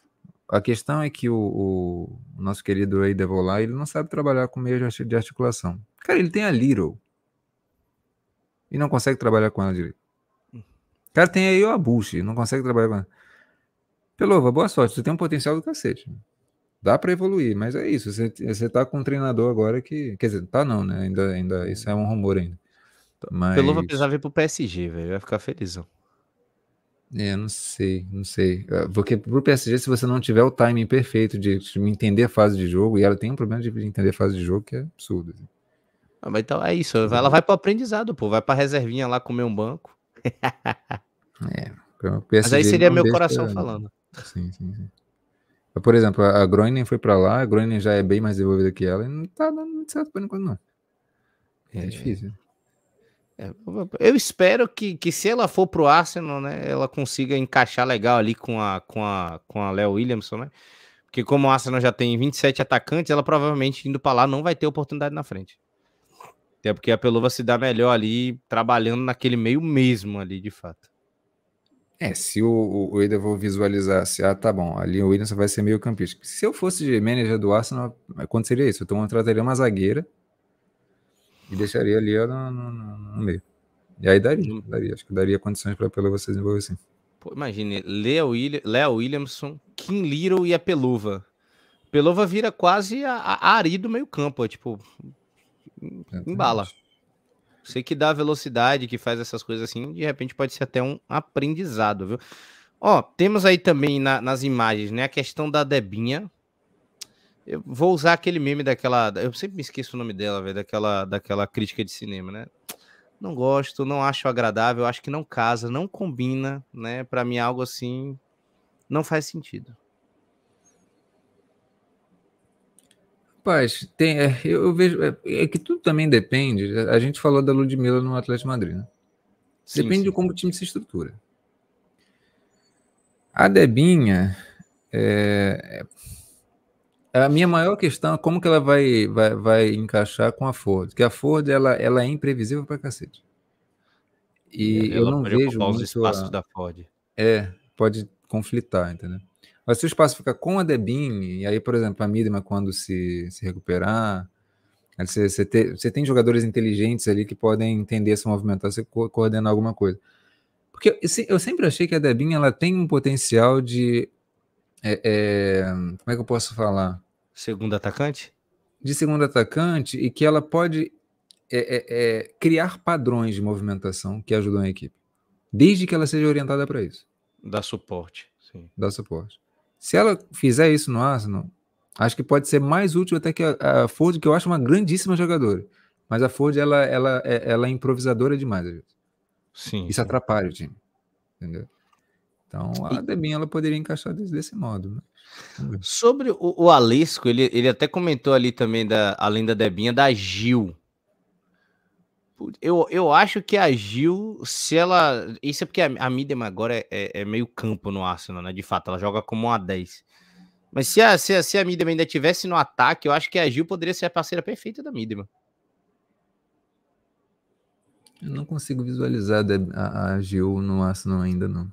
Não consigo, porque a, a Gil, ela, ela tem muita coisa para desenvolver mas ela ainda não desenvolveu, por exemplo, a coisa de. É porque a Gil ela tem isso de partir com a bola dominada, ou mesmo quando está sem a bola dominada, ela parte como flecha. Esse momento de, de parar, de, de, de entender quando parar a corrida e tal, isso no não é importante eu não vejo a Gil desenvolvida ainda, ainda nisso. o que tem você, Gil? Gil, eu, Gil Pelô, vamos, vamos encher minha, o arsenal das minhas jovens, viu? Rodrigo, antes da gente passar das outras que não, não estão nas imagens aqui no, no roteiro, né? Ona Battle, né? Eu, eu vejo, ainda quero ouvir você falar mais sobre isso, né? Especulada no City, no Barcelona e no Lyon. Vejo como a promoção de um desempenho de um ótimo Manchester United nessa temporada. A Anabara já tem assim, esse nível, já tem um tempo, já não é de hoje não. Só que conforme o United ele evolui, ela acaba criando uma visibilidade maior para o seu jogo, normal. E na seleção espanhola também ela. Ela tem esse nome, mas ela é espanhola, gente. Jogadora de seleção, que tem sido cada vez mais importante lá também. E no Barcelona seria interessante, seria interessante. Só que ela é lateral direita e ali seria a concorrência da bronze, não vejo muito sentido, né? É, ainda mais que já é, tem a Marta Torrejon que está lá, improvisada de zagueira, ela às vezes entra na lateral para Bronze jogar no meio, já, já é um negócio meio congestionado. Não precisa da, da, da Bero por enquanto lá. Com o City é rival, não, não acho que não faz tanto sentido nessa melhora do, do, do United. Com o Barcelona, como você falou, entra numa concorrência absurda de contratações. Acho que com o Lyon seria o maior encaixe. O maior encaixe, especialmente quando o Lyon ainda não tem a Carpenter, que é a lateral direita titular que tá com o LCA também. Caraca. É, eu ia perguntar, eu nunca mais tinha escutado falar o nome dela. Eu, eu me lembro dela da Euro. Exatamente. Eu me lembro dela da Euro. Eu, eu, me lembro porque ela tem o nome do meu diretor de cinema favorito, que é Joe Carpenter, né? Que fez o, o, o Michael Myers, o Halloween, no cara. Sensacional, sensacional. Ana Battle. 23 anos. Espanhola, viu? Antes que alguém coloque aí para inglês, é espanhola Ona Battle, apesar do nome, viu? Rodrigo, a maior a, a possível, eu coloco como a possível maior movimentação do mercado se acontecer. England? Não, não. Ah, é sacanagem. England na Inglaterra. Uh, tô de sacanagem. Rapaz, eu quero saber de Catarina Macario teve a lesão de LCA, já está se recuperando. Possível volta aos gramados. E como diz nos filmes de cinema, né? Porque foi assim, quando eu li a matéria, tá in the summer, né? Quase que começou assim um filme de terror de, de assim, ela pode estar se transferindo para ou Barcelona ou Bayern de Munique. Eu acho que é o grande ativo especulado no mercado até agora. Agora você falou, me veio pela primeira vez assim a imagem de Catarina Macário e Salma Paraluelo jogando juntas. Porra, deu uma curiosidade. seria, seria interessante. Só que eu acho que a, a Macário é uma jogadora que Mais também que irmãs, centraliza. Friends. Oi? Mais que amigas, friends. eu acho que a, a Macário é um jogador que tende a centralizar um pouquinho mais, embora ela também jogue pelas pontas, mas o que o Barcelona precisa atualmente é um jogador que mais ponta, sabe? Já no Bayern de Munique, é, cara, eu acho fantástico. Eu acho que seria a, a contratação para o Bayern. Porque o Bayern de Munique é uma equipe que gosta de jogadoras físicas, é um time muito físico, é um time que trabalha toda a sua movimentação em cima dessas características, não à toa contratou a Stanley. É, é, tem ali a Loman, que é uma jogadora bastante física, que também se movimenta bastante. É um time muito, muito interessante, o Bayern. E a Macário encaixa exatamente nessas, nessas características e tem uma leitura de jogo, tem, assim, é, é, ela é aguda, inteligente. Cara, eu acho que elevaria bastante o nível do setor ofensivo, que é o maior problema do Bayern de Munique hoje. Né? Então, nossa, acho que, que a, a junto com a Schuller ali atuariam de maneira maravilhosa, assim. Eu, eu, eu coloco minha torcida para ir para o Bayern. Eu também. Assim, bota a mão em cima do outro aqui, vamos. Macário, eu. Eu tô nessa torcida também. Brincadeira da pai, mas eu queria viria ver ela muito. Só para avisar a Alex que ele botou dúvida ela sair do Lyon. Ela não renovou, tá? E não aceitou a extensão de contrato. Então, muito provável, muito provável que a Macário de fato vá sair do Lyon. Mas pode acabar que não. E o Alesco tá certo e aí tá todo mundo errado. Rodrigo, agora a gente passar aí para nossa possível eu não gosto de fazer essa comparação com o masculino, mas é só para a galera entender o que está acontecendo, né? Nessa, é, um novo crer, um novo começo para aquela que tem muito potencial e não alcança, né? Nossa Alexandre Pato, do mercado de transferências, England. Meu Deus. Rapaz, a England, cara. A England hoje perdeu uns gols, né? Meu Deus. não, não faz isso, não. Então... É, possivelmente a England no Manchester United. Manchester United, é, eu acho que tem uma estrutura de time que pode favorecer a, a, England. A questão minha é a seguinte: o Chelsea também. E o Chelsea não conseguiu favorecer a England. A England não é uma má jogadora. Eu não acho que ela seja uma má jogadora. A questão para mim dela é, é muito psicológica. Ela, quando se desconcentra, é um negócio assim que ela erra coisas absurdas. Absurdas mas ela, ela, ela quando está bem, ela, ela faz bem o básico e, e, sabe fazer bem. Não, não é à toa que, que é atacante da seleção inglesa também. Embora nunca tenha sido titular, é verdade. Mas no Manchester United, como é uma equipe que está é, é, crescendo e está tá tendo realmente uma evolução muito consistente, talvez seja interessante. É, o United tem a Alessia Russo, né? Tem a Marta Thomas, do, que é escocesa. É, seria interessante ter essa opção ali. Essa Thomas é interessante. Né? Então é, acho só... que a, a, ali a England ela, ela, ela teria ela não teria essa pressão absurda de ser titular e render, daria para ter um tempo ali, assim como tá tendo no Chelsea, não tá dando certo, talvez no United. É. Mas, enfim. É. Talvez encaixe, né? Eu também, também, também tenho essa. Depois que o, que o Rodrigo falou, também tem essa crença, então, aí, nossa, por enquanto, promessa, né? Depois a gente coloca o Eterna antes, caso não dê certo. Vamos falar então também da nossa querida Romeleuter, de apenas 22 aninhos. Rodrigo do Ajax se destacou na pré-Champions, inclusive, fez gol ali na, na, na, na pré-Champions League no, no, confronto contra o Arsenal. Vem se destacando dentro do campeonato holandês e está sendo especulada, né, também além de participar da seleção holandesa, está sendo especulada no Chelsea, no Real Madrid, no Lyon e no Manchester City. Aliás, é uma jogadora interessante. Ela teve momentos de lucidez assim absurdas contra, contra, contra o Arsenal nos dois jogos. Inclusive, teve, teve, teve lance de gol que ela participou. É, interessante demais essa jogadora. Assim como a Pelova, acho que ela ainda carece de vivenciar os momentos de maneira mais consistente, mais constante. Mas, por exemplo, no Chelsea, é, eu acho, eu, eu fico ent tentando entender qual é a, a, linha de pensamento ali da Emma Reis de trazer, por exemplo, a Kankovic, né? Uhum. É, e a Lelcher. São jogadoras que podem se encaixar uma com a outra ali no, no, no longo prazo. Pode ser, né? Talvez é, ela esteja visualizando isso. É, no Real, eu acho que o problema do Real ele é um pouco mais atrás, né? Acho que o Real já tem jogadores já o suficientes que fazem bem esse trabalho. Mas, enfim, pode, pode dar certo também. Ah, Agora, Leute reservinha ali da, da, do ataque? Com o tempo pode até virar titular, né? A Nome Feller tá, tá indo bem, tem tido espaço, né? pode ser. Mas eu acho que o, o Real ele precisa resolver seu, seu sistema de meio de campo para apoiar melhor a, a, construção. E a Léo não é essa a solução. Né? Eu é, acho que ela combina com o Siri. Cara, o que o Siri precisa é.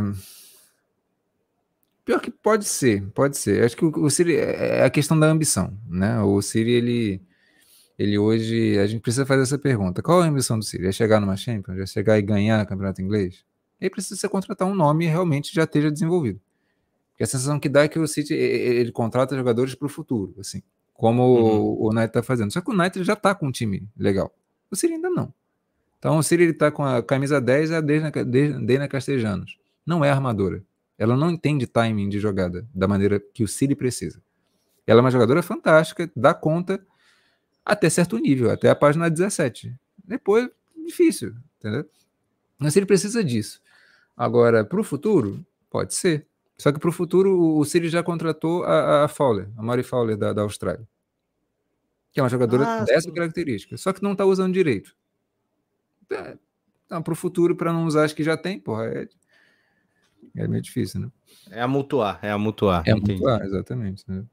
E no Lyon, eu acho que o Lyon ele tem um trabalho de desenvolvimento de jogadora muito interessante, muito interessante, e aí pode dar. Entendeu? O Lyon encaixando, que vai encaixar. Ele tá desencaixado agora, mas não, não, é, não é uma crise assim, nossa, o Lyon. Vai encaixar. E eu acho que ali pode ser. Entendeu? É, de repente, né? Então, Romeleu tira aí uma das disputadas no mercado. E por último, eu deixei o toque do sabor, a coisa mais especial assim. O Rodrigo não gostou inicialmente, eu entendi por quê. Porque chega para disputar a vaga de uma maneira desnecessária. Realmente depois eu entendi que é com a, com a Roebuck. Mas Van Doncelar, destaque do líder do campeonato holandês, o Twente, né? E destaque também na, na, na, na, na, Euro, né? 2000, agora que a gente fez de 2022, na Euro Feminina. Um dos destaques naquela partida contra a França, fez defesas espetaculares se a Holanda se manteve viva naquele jogo foi por causa da Van Donsela, especulada no seu Manchester City. Rapaz, o que, o que é porque eu sou um torcedor bastante crítico, assim, e, não é só com o City, não, eu sou com o Arsenal também. Tipo, não adianta. O Arsenal, por exemplo, ah, vamos, vamos ter a Alessia Russo. Arsenal, o teu problema não é ali. Porra. Entendeu? Não, não adianta. É, é, é, o Siri é a mesma coisa. O Siri ele, ele, ele já está com uma goleira interessante. Eu não sei quais são os planos de, de, de, do Siri com a, com a Roybook, mas a, a Roybook é uma goleira de seleção inglesa. É, tem, tem alguns probleminhas? Tem. Mas para mim o problema maior não é esse. Agora, contratar a Van Dancelar, que é uma goleira assim fantástica, que tem um potencial, de verdade, para mim tem potencial de ser a melhor goleira do mundo. É, é, legal, é legal, mas eu fico sempre perguntando: o problema real do Sirius, está tentando resolver? Eu não estou vendo, é isso que me desespera, entendeu? E tem a outra coisa de você amontoar ali. Você traz a, a Van Dancelar, aí quem vai ser reserva de quem? Quando o celular tá bom, vai, vai, tá bom, vai usar uma temporada para se desenvolver. Que nem a Musovic. A Musovic é uma goleira sueca que chegou do Ranzegar no, no, no, Chelsea. E a primeira temporada dela no Chelsea não, não jogou, praticamente. E agora tá recebendo oportunidade e tal. Talvez seja essa a ideia, entendeu? É ok, uma goleira jovem e tal. O Ciro também tem, uma, tem um, um processo de trabalho ali na rotina da goleira que aperfeiçoa a goleira. É interessante. Mas eu sempre me pergunto, esse meio campo não vai mexer não? A gente vai ficar ali dependente de Dena Castejano e Laura Campos eternamente? E, e Hasegawa, coitado. E a Hasegawa se virando ali para ser a, a Walsh da vida? É difícil. É, precisa estar tá, precisa tá de olho aí. Eu, eu, eu, acho que todo problema de mercado de transferências não são os nomes que se trazem, mas as necessidades que os clubes precisam. Acho que esse é o, esse é o ponto de discussão, mas aí passamos essa geral aí dentro do mercado de transferências. O, o, o João Vitoriano, né, falando, ah, pensou Duda, Duda Sampaio e Gabi Zanotti, aí ah, vai para o Santos, essa eu não sabia, viu? É, o Alex falou que se a Roybook não tivesse lá, aprovaria, e o João Vitoriano falando da Macário, né, podendo sair do Lyon. Mais especulações a gente vai trazendo para janeiro, viu? Mas a gente vai trabalhando aí desse mercado de transferências que vai ser importantíssimo. Indo para a fase final, Rodrigo, é isso, agora o final, né? Antes tem os destaques da semana, né? Só que aí destaques da semana. Tá em final de ano. Que só volta 15 de futebol feminino só volta 15 de janeiro e só volta 15 de janeiro porque a WSL, a, a WSL é da Inglaterra, volta 15 de janeiro. Porque todo mundo, NWSL, a, a, a, a Bundesliga, Frauen, a, a Série A, a Liga, todo mundo só volta depois do dia 20. Então, destaque da semana, metade para final de janeiro. Vamos falar aí da questão do então, Mundial de Clubes de Vôlei Feminino. Pode falar, Rodrigo. Eu vou fazer a vídeo de apresentador agora, porque, enfim, como eu não vou ter tanto que dizer, tem mais o que perguntar, então vamos inverter um pouquinho. Queria saber como é que está sendo é, é, esse Mundial. Né? A gente tem ali equipes como, como, como Minas, né? Disputando é, o Mundial de Clubes de, de Vôlei. É, no vôlei a gente já tem esse Mundial de Clubes, né? Sim. É, a Sheila chegou a ser campeã né, é, é, de clubes mundial. É, enfim, quero pelo, saber como é que está sendo. Pelo Osasco, né? Se não estou enganado. Pelo Osasco, pelo Osasco. Exatamente. Cara, é uma experiência fantástica, sabe? O público não está aceitando muito bem a questão da, da, das eliminações e tudo mais. Mas aí a gente pega contexto. Para quem não sabe, né? O Praia Clube pegou o grupo aí de duas gigantes, né? No caso, o Base da Turquia, o time da Boskovic, e o Imoco College Volley, né, que é o ex-time da Egonu, que é o time de Degenaro, Isahak é, é, e diversas outras ali. É um time absurdo. E uma coisa que eu achei legal, né, fazer só esse, esse apêndice rapidinho, foi, o, foi a campeã e tinha o treinador da Sérvia. o nosso querido, o nosso querido treinador sérvio, agora me fugiu o nome do rapaz. Foi ali, fui ali e voltei. Santarelli. O Santarelli, técnico que é casado com a De Genaro. Né? Eu até citei isso lá no, no, no, Mundial Feminino e tudo mais, né? Ela é italiana, ele serve, né? Treina, ele é italiano também. Treinando a seleção sérvia, foi campeão do mundo, né? Com a Sérvia. Sofremos uma derrota de 3 a 0 para ele, inclusive. Enfim, um time. E aí ele só se prova um grande treinador. O que, que ele fez com a Sérvia? Ele consegue fazer com essas peças assim preciosíssimas nesse, nesse time do. Eu estou falando em Moco Vôlei, né? Mas é porque o Imoco é a instituição. Mas o time de vôlei feminino é conhecido como Colegliano, né? Então o time realmente é, é, amassou a equipe do Base por 3 sets a 1 e amassou o Vakif Bank por 3 sets a 1 também. Né? Então, realmente, assim, um espancamento. E aí vocês perguntam, meu Deus, mas o Vakif Bank, Base tem Boscovic, o Vakif Bank tem Gabi e Egonu. E aí a gente bate naquela que até não adianta você botar só jogadora boa se você não formar um time, se você não entender a estrutura. E aí o técnico faz total diferença com a Isa Hack, que foi praticamente, entre aspas, né, dispensada do Vakif Bank com a chegada da Egonu, a, sue a, a sueca, dando certo pra caramba dentro do Conegliando, a maior pontuadora do Mundial, praticamente atropelando to, tudo e a todos, né? E aí jogando na cara daqueles que fizeram investimentos altíssimos, né? Conegliano, então, campeã do mundo. Já os times do Minas e do Praia Clube, né, que é o que a galera quer saber, falando sobre os, os, brasileiros, né, qual foi a experiência de ver, foi muito bacana, muita gente reclamando, ah, mas eliminado na semifinal, eliminado na fase de grupo, esses times são metade da seleção brasileira, tem as melhores jogadores disponíveis.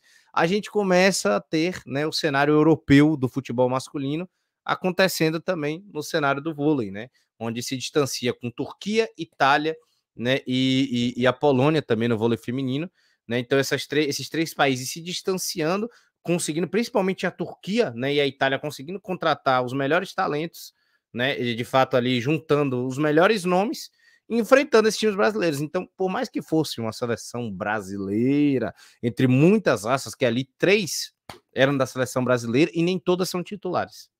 Então ainda tem, ainda tem esse caso. Então, esse caso da seleção brasileira, mas todo mundo é a base da seleção. É meio fake isso aí. Também não é dessa maneira que funciona. Tem muita gente da, da, da que joga na Europa, né? Como é a própria Macris, que é ex-Minas, que agora está no Fenerbahçe também da Turquia, né? Que também é da, da seleção, a Gabi, que estava no Vakif Bank, enfim. Mas para a gente não entrar em maiores detalhes. Seleções mundiais enfrentando times brasileiros. E aí fomos praticamente varridos do Mundial de Clubes Femininos, com apenas é, é, é, um, um set vencido do Minas, exatamente nas semifinais né? E para cima do, do Base e foi só. O Prato perdeu os dois, os dois, jogos da fase de grupo de 3 sets a 0 e o Minas conseguiu uma vitória porque pegou um time do Azerbaijão, se eu não estou enganado exatamente, e venceu por 3 sets a 0, um dos que estava no Mundial. Só que aí, depois disso, na SEMI pegou a Base e aí a diferença falou muito alto, né? Então realmente foi isso.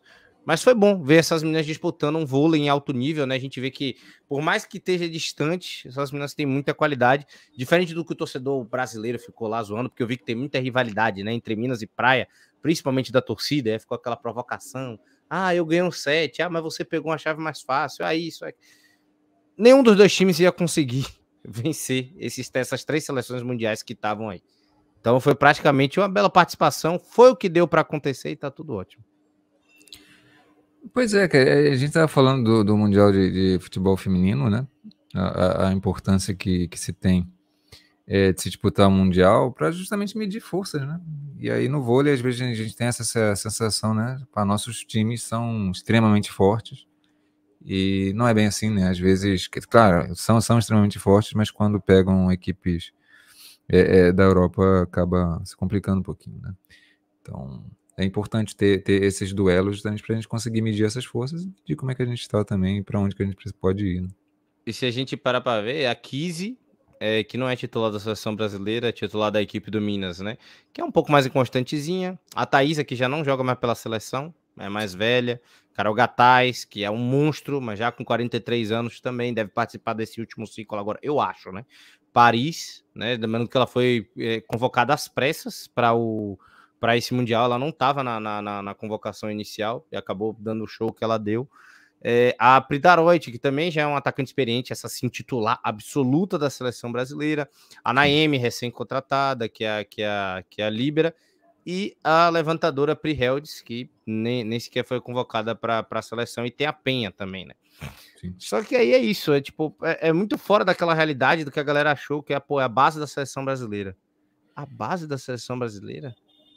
Sim, sim, sim. Tá muito distante disso. Tem, tem muita jogadora convocada, mas longe de ser a base. E a própria seleção brasileira, a expectativa antes de começarem o Mundial, o Grand Prix, não era das maiores. E ela surpreendeu. Né? Ela, né? Era uma é, seleção é, de renovação. É uma seleção de renovação, é, é, exatamente, uma seleção de renovação que já deu certo já antes do, do, do, do, do ponto em que, que era para dar. E, e aí isso faz a gente precisar olhar para os nossos clubes, né? Como que a gente está. E quando a gente olha também a, a estrutura, né? da, do campeonato. Eu não conhecia, e, e, conforme a alternativa vai transmitindo, eu vou tentando me inteirar. É, as quadras são mal iluminadas, você tem ali, até mesmo para a questão do, do VAR, né? É, é, esqueci qual é o nome que se dá. É, é, é eu só sei vídeo challenge. Sei. É o desafio, o desafio, isso.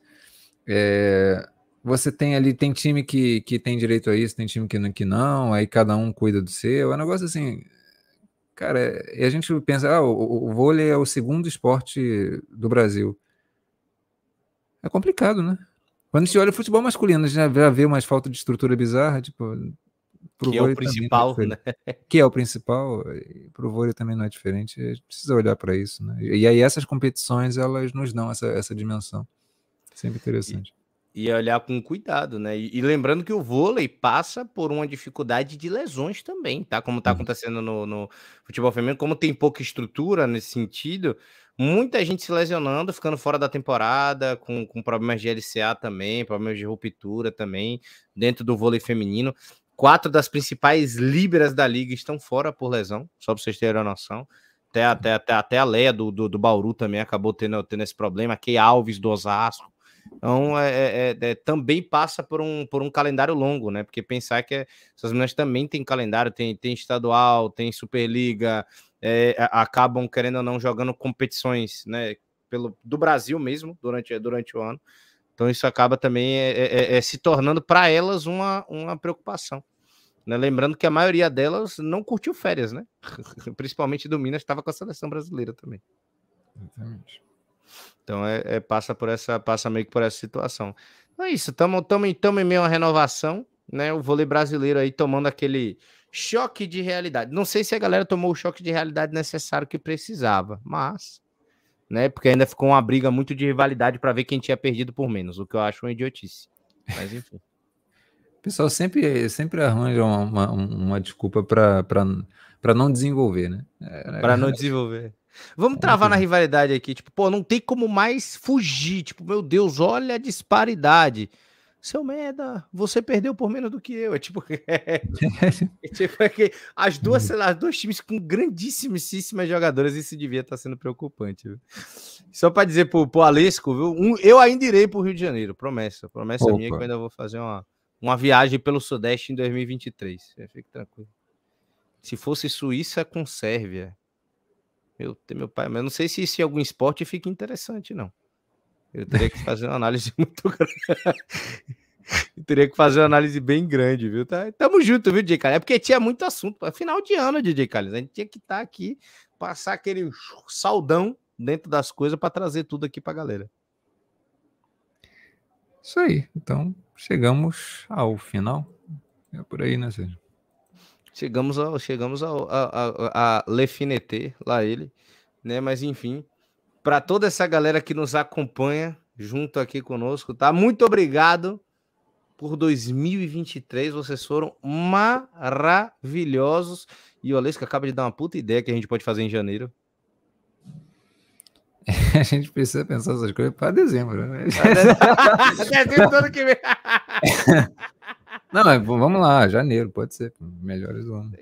Quem sabe? Vamos, vamos deixar uma dúvida parando no ar, mas aí a gente pode fazer uns prêmios alternativos. Eu prometo que eu venho até de terno. Não sei se vai estar tá cabendo, porque eu dei uma evoluída aqui na. É. Nas laterais aqui, eu não sei se tá tão legal, entendeu? Mas aí pelo menos eu venho, né? Não prometo fechado, mas eu venho de terno. Mas é isso. um abraço a essa galera que nos acompanha até com a gente, viu, gente? Quase três horas já de, de, de, de podcast, então conteúdo maravilhoso para vocês ouvirem aí no final do ano. Tamo junto, um abraço, Alessio, Jay Carlinhos, toda essa galera que nos acompanha. Lembrando, você que nos acompanha ao, é, é, é, é, no pós, né? No caso, em outras plataformas digitais, esteja vendo depois no YouTube, quer assistir ao vivo, como a galera que está comentando, está participando aqui. Se inscreve no canal, deixa o like, assina o sininho aí. Então, assina, né? É, clica no sininho para você poder acompanhar e ter novas notificações, que vai estar tá sempre lá agendadinho, quadradinho ali das próximas transmissões, e você já vai saber quando terá o próximo para você estar tá com a gente. Ah, é. Você, Esse, com você... certeza. um cara que enviou 100 reais, você tá maluco, né? Filho? Tem. Não, e de dois em dois que ele manda, rapaz, chega daqui a pouco tá, tá bem aí. Pô, ele, ele, se duvidar, ele enviou mil reais. Se você fizer as contas no final do ano aí, do tanto que ele enviou. Isso com certeza você ganha. Mas, Rodrigo, obrigado por hoje, obrigado por 2022. Em 2023, o podcast estará de volta.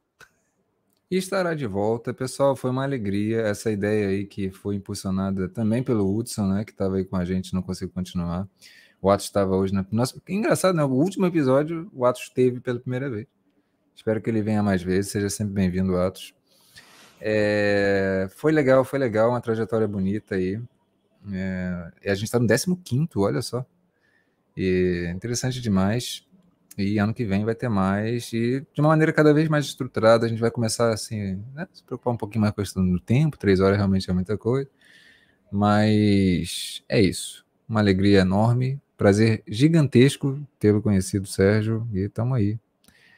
Em prol do esporte como um todo e do feminino em especial. Abraço grande, beijo no coração de todos, até a próxima. Tamo junto, tamo junto, Rodrigo. Também prazerzaço, assim, é imenso ter conhecido, estar nesse projeto maravilhoso, ter, ter, o pessoal fala, ter topado essa empreitada, basicamente. Estamos aqui, né? Já estamos no 15 episódio, exatamente, né? O 16 já volta em janeiro.